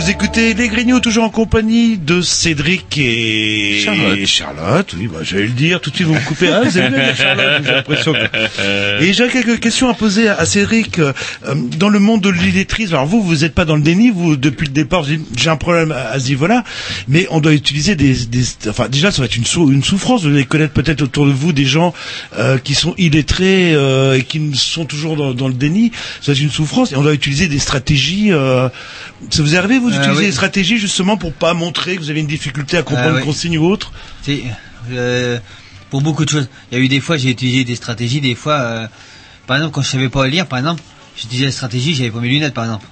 voilà, oui, bah. euh, le, le truc classique, quoi. Mhm. Des, des, des choses comme ça. Euh, sinon, je sais plus trop ce que j'ai utilisé comme stratégie. J'en ai utilisé plein comme ça. Donc, euh, Et qu'est-ce qui est le plus gênant dans, le vie, dans la vie quotidienne en fait quand on est dans cette situation-là le... Bon, il y a le, il y a le, le, le travail, le, le... bah, il y a le travail entre autres, quand il y a des choses à savoir lire. Euh, il y avait par exemple, euh, aller faire ses courses, par exemple. Il y a, il y a un truc tout bête, il y a des étiquettes, par exemple. Mhm. Voilà, euh, on, était, voilà, on est, on est coincé face à, fa- à- face à ce genre de problème. Euh, on parlait aussi de remplir un chèque. Le... Voilà, remplir, voilà, remplir un chèque. Ça, euh, à l'heure actuelle, j'en suis incapable de toute façon. Donc, euh, voilà. Tiens, il y a une question que je me pose. Nos chères banques là qui nous ont plombés dans la crise financière en se gavant de subprime, etc. Est-ce que c'est une question qu'ils posent pour les prêts? Une question que je pose à Cédric, Charles. Vous êtes au courant, par exemple Est-ce qu'on fait Euh, les- nos, nos amis banques font de la misère aux illettrés quand ils se rendent compte que tiens, ouh, on sait jamais comment ça va? Ah, savez pas moi, j'ai pas, moi, j'ai pas rencontré ce problème-là en tout cas. Ah, ah, Parce que Ouais, on moi, quand j'ai eu besoin- on quand travaille, voilà. on vous oblige à avoir un compte chèque, on vous oblige Ouais. à avoir un voilà. compte en banque. C'est la merde, ça. Donc, euh, non, coup. moi, j'ai jamais été confronté à ce problème-là. Même pour demander un prêt, j'ai jamais été confronté à ce genre de problème. Ah, ah. Voilà. Et ils sont, ils sont au courant parce que c'est même, même euh, ma banque, j'ai pas caché. Donc, euh, Ce n'est pas grave. Vous ne savez pas compter. On va compter pour vous. Oui, non, mais le problème qui se pose dans des euh, dans des structures comme les banques ou je vois les mutuelles, j'ai un une connaissance qui qui travaille dans dans les mutuelles. Euh, le problème, c'est qu'en fait, ils ne sont pas ils n'ont pas le droit de remplir un chèque à la place euh, De la euh, personne. de la personne. oui, oui, ça peut être Et, euh, ah ouais, et j'ai eu une grosse discussion euh, là-dessus avec du coup la personne que je connais où il m'a dit bah voilà moi plusieurs fois il y a des personnes qui sont venues me dire voilà fallait bah, payer la mutuelle par chèque ou quoi que ce soit et en fait bah du coup la personne demandait euh, bah, à la personne de l'accueil euh, bah, est-ce que vous pouvez remplir euh, le chèque à ma place? Et lui bah voilà c'est j'ai les ordres de ma direction je n'ai pas le droit Est-ce que vous êtes amené vous-même, vous avez été amené vous-même, Charlotte, dans le cadre de votre travail, à aider, bah, concrètement, ping, à remplir une déclaration d'impôt, remplir, euh, bah, je sais pas, moi, des demandes de ceci, des demandes de cela? Ouais, alors du coup, ça fait partie un petit peu du contenu de, des ateliers d'apprentissage qu'on propose. Donc, on va faire donc vraiment de des ateliers d'apprentissage euh, pur, hein, euh, lecture, écriture, mais aussi du coup de l'aide euh, à, à la rédaction de courriers administratifs ou euh, aide euh, aide de logement ou allocation familiale ou quoi que ce soit Mmh, mmh. parce que euh, voilà dans des dans des aides comme ça où déjà même un une Oui, de plein de gens, même euh, lettrés. voilà, ouais, si on ce peut, si- voilà, si on peut utiliser le terme lettré, même pas, moi quoi. en tant que lettré, un dossier d'allocation de logement ou de quoi que ce soit, Ne voilà, déjà pas c'est ça. pas évident. Alors quand on a Le des formulaire simplifié de trois pages. bon, Oui, euh, voilà, de toute façon, ça fait ça, des ouais. années, vous l'avez pas vu, ce ça. Alors, Est-ce que par exemple justement euh, l'outil informatique, parce que tout à l'heure vous avez parlé de bac à sable, Mhm. de pâte à modeler, moi ça me fait plutôt plaisir. On est encore dans des choses concrètes. Ouais. Est-ce qu'il y a des outils informatiques qui peuvent euh, fournir une aide justement euh, contre l'illettrisme? Alors- vous utilisez ça vous par exemple? Alors une aide, je ne sais pas, mais euh, du coup en fait on est en train de monter un parc d'ordinateurs contre la fracture numérique. Donc la fracture numérique, en fait, ça va s'adresser à tout type de personnes, dont ma maman, qui serait demandeuse de ces ateliers-là, pour du coup se familiariser avec l'outil numérique vraiment en lui-même. Et en fait, du coup, les ateliers les de- d'apprentissage que que, que j'organise euh, se grefferont sur ces sur ces sur ces ordinateurs-là, Mmh. de manière en fait à, à tout allier. Voilà, c'est vraiment le quotidien. On parle de la lecture, de l'écriture, mais maintenant le numérique a une place prépondérante dans le quotidien. Je vois au travail, on est toujours, euh, bah voilà, face à un outil numérique, euh, un ordinateur, euh, ça fait partie du quotidien. Quand parfois on ne consacre pas, même euh, de manière injuste, euh, comme en l'iniquité avec au niveau de la fracture numérique, quand on dit, bah, par exemple, vous savez, quand on avait dit, bah, mettez vos impôts en ligne, ceux qui payaient leurs impôts en ligne avaient un bénéfice de soit plus de temps, soit une remise de sous. Oui. Et du coup, si vous ne maîtrisiez pas l'outil numé- l'outil numérique, Voilà. vous l'aviez dans le cululu. Mm. C'est incroyable. Encore, bah, du coup, Oui, euh, il y a ouais. des gens qui font pas confiance et puis qui vont amener leur, non, mais il y a eu, euh, y a eu ça, Jean-Loup. À un moment donné, il y avait, plus- il y a plus ça maintenant, mais vous aviez des avantages. Mais alors il y a des avantages, c'est que maintenant quand on déclare euh, en ligne, on a 15 jours de plus pour Voilà. déposer. Alors moi j'ai alors donc tous tous les petits détails comme ça, bah, je m'y attarde encore plus maintenant que je suis dans Bah le ouais. service. Mais quand j'ai vu cette année que ma déclaration, je pouvais la rendre 15 jours plus tard par euh, par le numérique, je me suis dit bah autant en profiter. Mais je me suis dit voilà, quelqu'un qui a pas accès au numérique ou qui a des difficultés à, À le l'accès au numérique, Ou qui voilà. n'a- qui n'a pas confiance, hein, tout ça. Oui, Non, voilà, moi, euh, oui. Parce que là, on parle des personnes en difficulté, Jean-Loup, hein, pas des personnes qui n'ont pas confiance. Mais bah, c'est vrai qu'une une personne illettrée pour allumer Internet, etc. euh, pour Oh, pour, pour trouver les, les paris en ligne, je pense qu'ils vont y arriver assez rapidement. Là, là. Ça Ouais. dépend des motivations, en fait. Là. Donc du coup, nous on vous a vu, je ne sais plus quand, c'était il y a six mois à peu C'était près. le 7 décembre. Ah, 27 décembre. Sept. L'éléphant. 7. Le 7. 7 décembre. Alors du coup, Cédric, vous étiez déjà venu, vous étiez déjà en formation. Aujourd'hui, nous sommes au mois de juin. Oui. Euh, Est-ce que vous, par exemple, vous avez, euh, comment, je sais pas, euh, Senti une, une nette différence. Ça fait un an que vous fréquentez Oui, an. le, le, le lieu. alors, est-ce que vous avez l'impression d'être plus à l'aise progressé, en fait. Ah, je suis quand même plus à l'aise, ouais. Mhm. Parce que même quand j'écris, euh, c'est vrai, Charlotte elle peut le dire aussi, c'est que même quand j'écris, avant j'écrivais lentement, et maintenant j'ai tendance, quand on me dit d'écrire quelque chose, j'ai tendance à aller un, peu- un peu plus vite. Voire même trop vite. Voilà, même voir trop, ouais, trop vite. Et c'est pareil, j'ai, j'ai, j'ai plus mal au poignet en fait, parce que euh, le problème aussi, euh, je sais pas si les autres personnes qui sont dans mon, je sais pas si les autres personnes qui sont dans mon cas connaissent ce problème-là, mais moi, du fait que je ne savais pas écrire, donc j'ai jamais Utiliser exercé, voilà, le- j'ai jamais utilisé euh, pour écrire et tout ça, donc euh, j'avais souvent des crampes au poignet par exemple. Non, c'est- Quand c'est- j'écrive quelque chose, au bout d'un moment, je m'arrête parce que j'avais mal au poignet.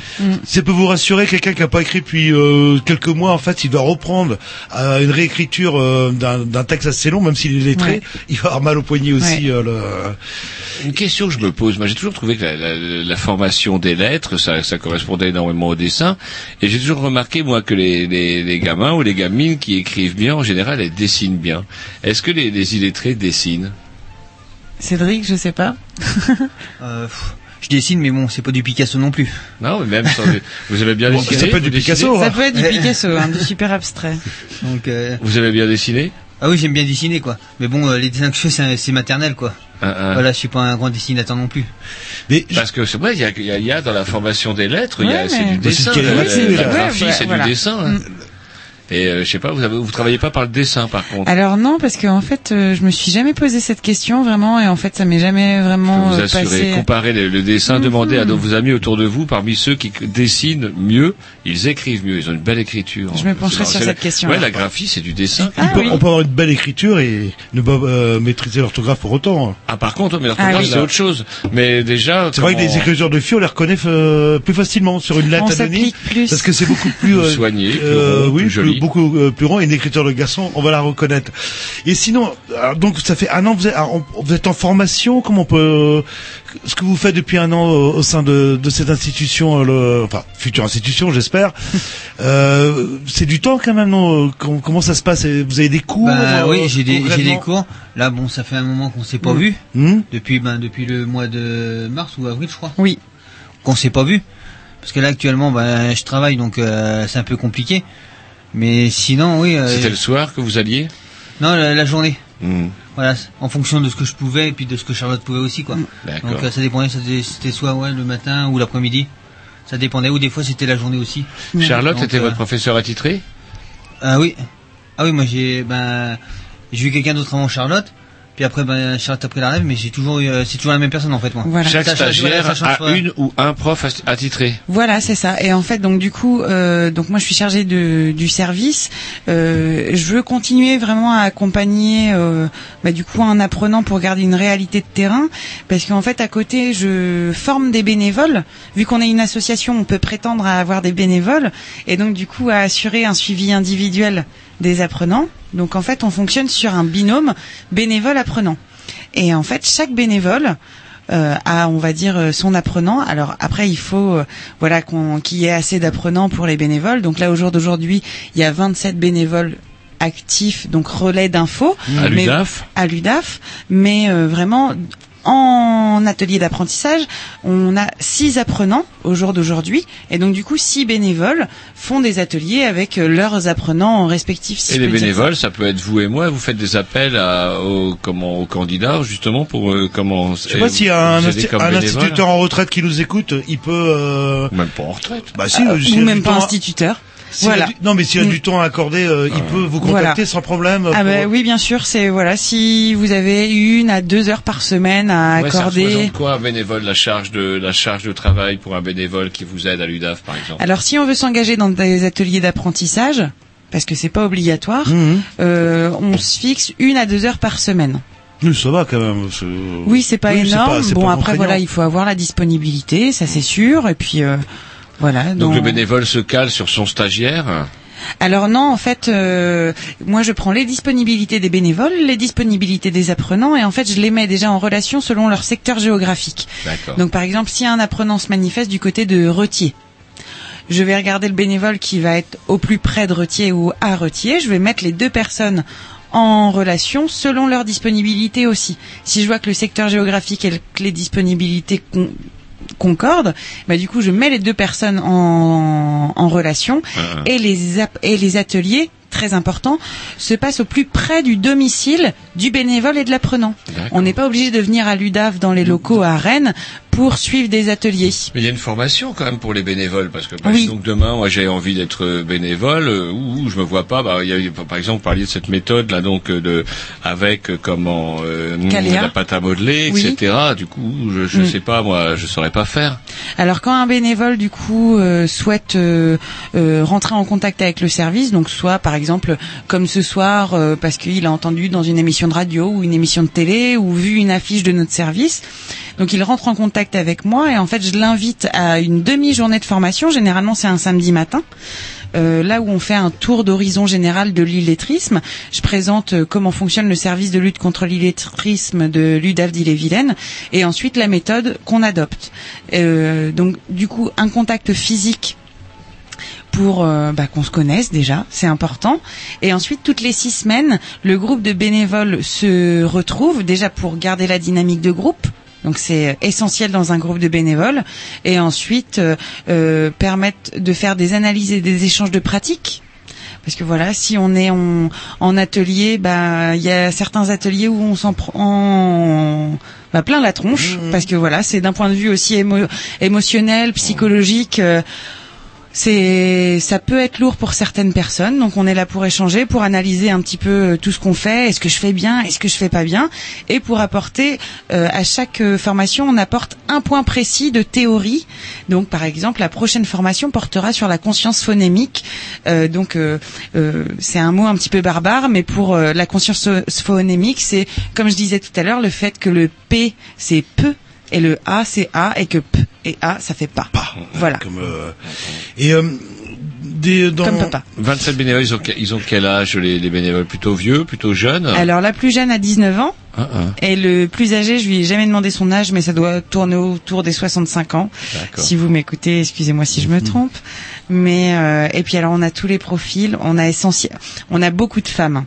Ça on peut pas le cacher, mais euh, il y a des instituteurs, euh, euh, il y a des personnes salariées, des personnes au chômage, des personnes. C'est vraiment, on, on- je peux pas faire. euh, c'est quoi la motivation des bénévoles? Pourquoi ils y vont?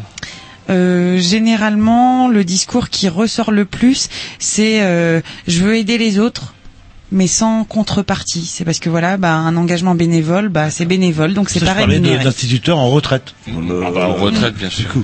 Et euh, j'ai- euh, pour parler du cas de Cédric, euh, euh, c'est une, une exception parce qu'apparemment il y a une volonté vraiment de, de, de s'en sortir qu'on avait déjà perçu il y a au mois de décembre. Euh, c'est une exception ou c'est une- ce que vous ressentez de la part des adultes cette volonté d'eux ou est-ce qu'il faut un petit peu euh, Alors la mise en relation avec les apprenants, généralement, ça part toujours du déclic personnel de l'apprenant. Donc, euh, par exemple, ça va être, euh, bah, mon enfant rentre en CP. Et j'ai les il faut boules que- lui, il apprenne à lire et, Et que, que moi, je, je- ouais.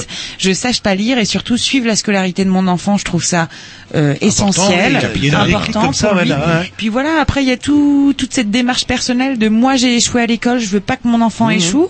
Donc voilà, ça, ça peut être un déclic comme comme un autre. Après, ça peut être euh, bah en avoir marre d'être dépendant d'une tierce personne, type euh, mari, travailleur social euh, ou quoi que ce soit. C'est vraiment un déclic personnel et ce déclic-là n'appartient vraiment qu'à l'apprenant. On peut on peut essayer du coup lors du repérage euh, euh, dans des centres sociaux ou euh, par exemple à la, CAF ou à la Sécu.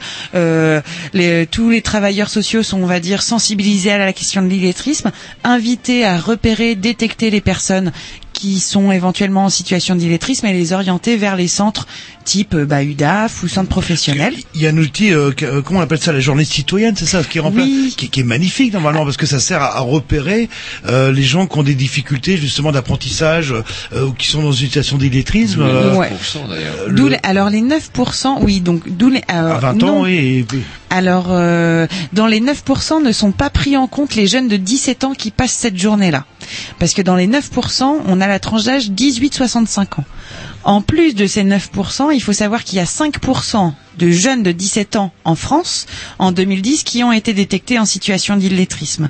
En Bretagne, ça équivaut à à peu près 3,3% en 2010 des jeunes de 17 ans. L'armée, je suis rentrée en contact avec eux, du coup, pour voir si on pouvait travailler ensemble. Parce qu'il Et- il, il signale, mais ça s'arrête là en fait. euh. Il, Oui. il recense plus. Oui, parce que Ils recensent, ils détectent et surtout, ils proposent des formations aux jeunes détectés. Ah d'accord. Ah oui, donc il y a quelque chose, il y a un outil intéressant quand oui, même à la il y a base. un ouais. outil intéressant. Après, Et qui euh, prend en compte les filles, parce qu'avant, comme les filles ne passaient pas cette fameuse journée de formation, on était totalement ignorant du taux de Du taux de- d'illettrisme en Alors, France. hein. Filles. y- est-ce que les filles sont plus victimes de l'illettrisme ou est-ce que c'est kiff kiff euh, entre les garçons, avec les garçons plutôt? Alors j'ai pas l'information.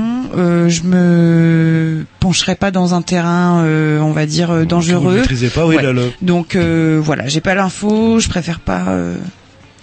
On s'écoute un petit Dix, tiens, on va réveiller Julien qui dormait doucement, il ronflotait doucement, Monsieur Grovich avec Tom. On est en émission les gars, c'est bien que vous soyez dessus, sans déconner. Ça sent le bonnet d'âne. Allez, quelque chose à programmation à Roger.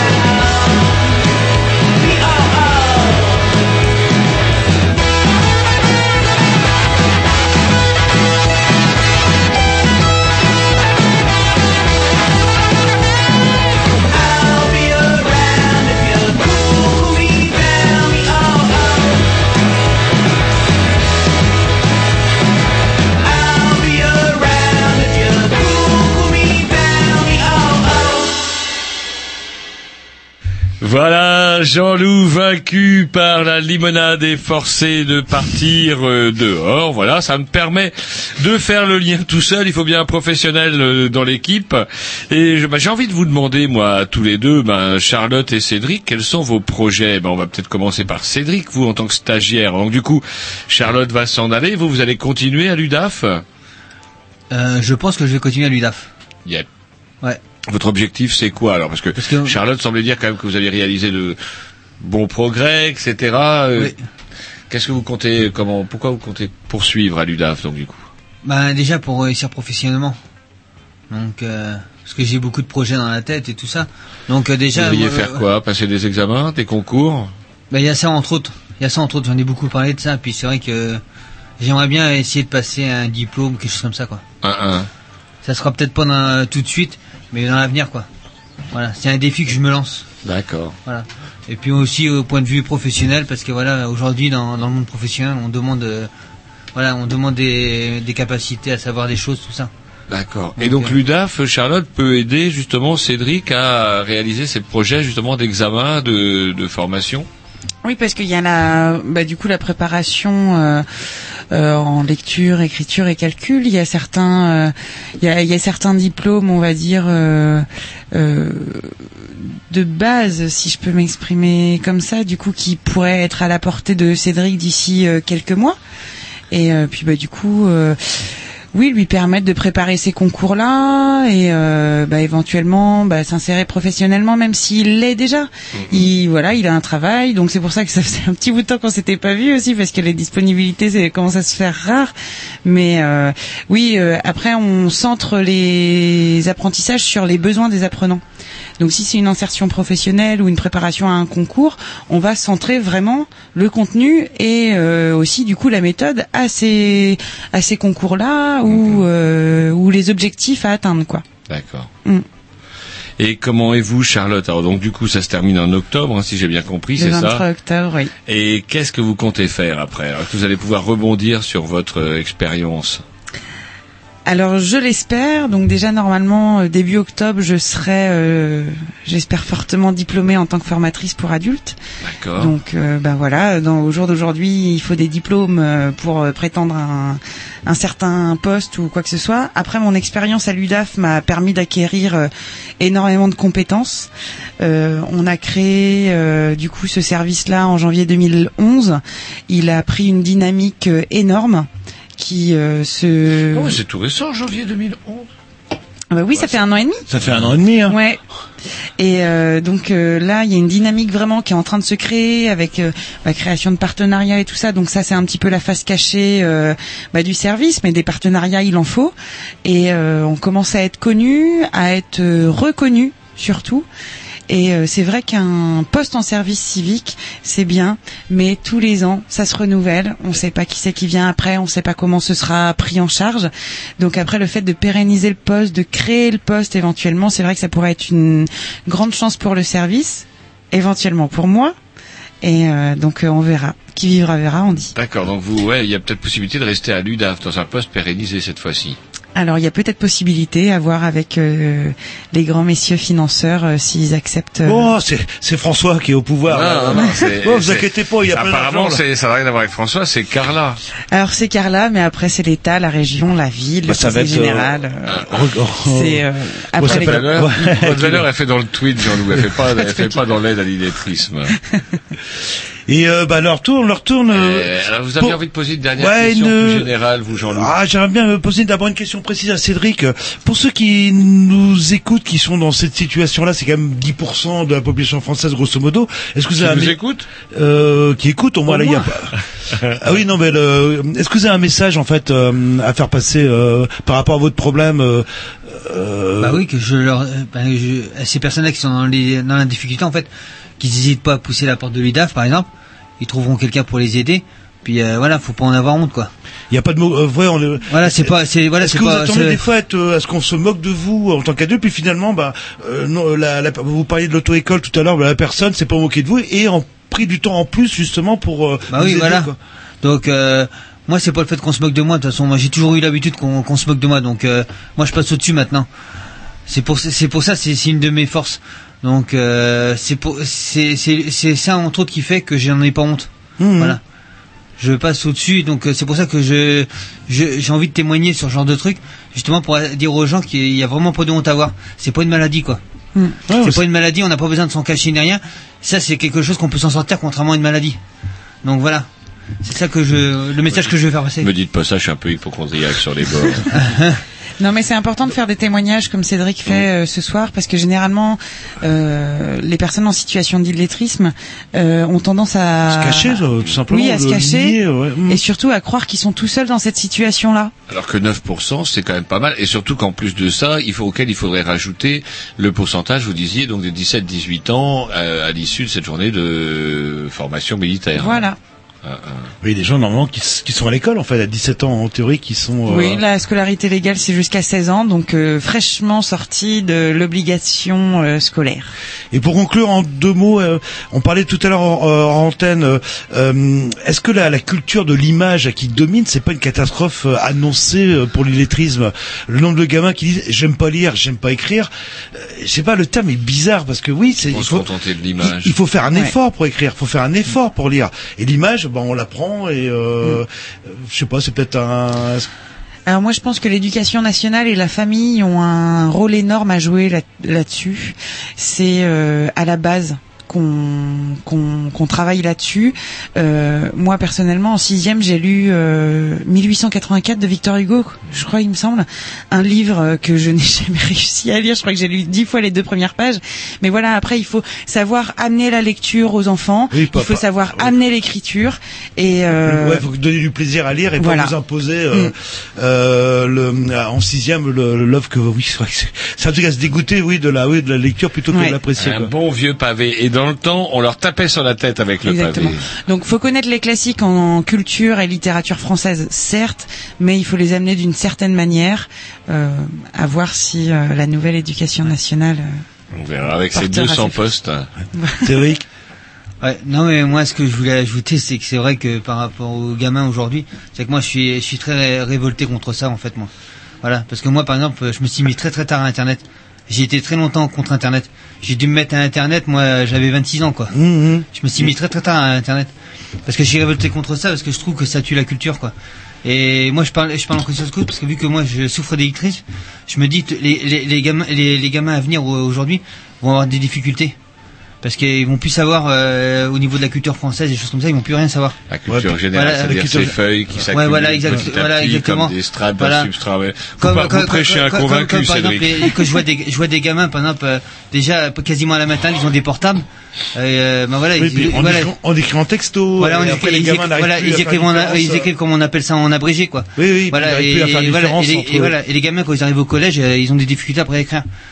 Donc Ouais, non, euh, ça, voilà. euh, Et ça, moi, je, je l'ai déjà vu, ce genre de truc, quoi, des gamins qui ont des difficultés. Parce que j'entends, parce que moi, je regarde beaucoup l'actualité et j'entends beaucoup parler de gamins qui ont des difficultés arrivant au collège, euh, qui voilà, qui, qui ont des difficultés. Mais c'est vrai qu'à 15, 16 ans, 17 ans, on s'en fout. Leur, ouais, bah, bah, euh, mais c'est après qu'on est adulte, je crois que ça. Mais je sais que moi, j'ai- là, j'ai- ça j'ai- on voilà. prend plus dans Ouais. sa gueule, je pense, quand on Mais dit j'ai à un 30 vu- ans, tu sais pas lire et écrire, Voilà. donc on a 15, en fait. Mais euh. je sais que j'ai un vieux, euh, moi, je- bon, ça paraît bizarre parce que je suis encore jeune quand même, mais c'est vrai que j'ai un vieux discours là-dessus. Et c'est vrai que des fois, quand j'entends des gamins, que j'entends des gamins qui sortent comme ça, euh, voilà, je veux pas aller à l'école, machin, tout ça, j'ai tendance à leur faire la morale, moi. Hum, voilà, pour, que- euh, voilà, comme quelqu'un qui avait 50 ans, j'ai tendance à leur faire la morale. Oui, Voilà. mais Parce si c'est que- une bonne parce que morale. voilà, euh, parce que voilà, parce que moi j'aurais bien, j'aurais bien aimé connaître le collège, le lycée, des choses comme ça. J'aurais aimé connaître ça, quoi. C'est des choses que j'ai pas pu connaître. Voilà, et je suis un peu révolté contre tout ça, moi, en fait. Donc, euh, Ouais, donc euh, vous continuez en fait le, à faire passer le message. Même auprès des plus jeunes, que l'école c'est pas que- c'est pas que des profs cons et de la merde, ouais, ça voilà. peut apporter aussi Même des si, choses. Ouais, ça peut, ça, voilà, ça peut apporter Même des si- choses. Et puis voilà, il faut qu'ils faut qu'ils se rendent compte, faut qu'ils se rendent compte que voilà, s'ils vont pas à l'école, euh, même si les diplômes maintenant c'est plus tellement grand chose, mais s'ils vont Mais pas à l'école, ça- voilà, ils ont ils ont des difficultés pour avoir du travail. Ouais, moi j'en parle en connaissance de cause parce que voilà, moi j'ai aucun diplôme, et, euh, je souffre d'électricité tout ça. Et voilà, j'ai j'ai énormément de mal à avoir un travail stable à cause de ça. Mmh. Voilà. Et c'est le message que j'ai envie de faire passer aussi aux jeunes parce que ça, ça, ça m'énerve un peu, quoi. Ah ouais, vous avez bien raison. Donc, euh, Par contre, c'est l'heure, il va falloir qu'on conclue. Euh, On retrouvera tous les contacts euh, sur le blog de Ainsi que, l'association. comment dirais-je, euh, quelques notices biographiques j'ai notées pour Monsieur de Hahn, vous me repréciserez l'orthographe tout à l'heure, Oui. pour la, Voilà, et même des- les neurones de la lecture de vous- Stanislas de Hahn. Exactement. et Vous êtes même passé à la télé. Oui, on Ouais, est passé nos- sur France 2 le Nos 1er concurrents mars. de. Ouais. Et on ne parlera pas de l'immonde Juliana qui nous chipe tous nos invités dès qu'on a le dos tourné. Allez, on vous dit à la semaine prochaine. Salut, c'est parti. Et on laisse la place la dernière. à Dub Révolution. C'est parti. Ils sont pas prêts de Révolution.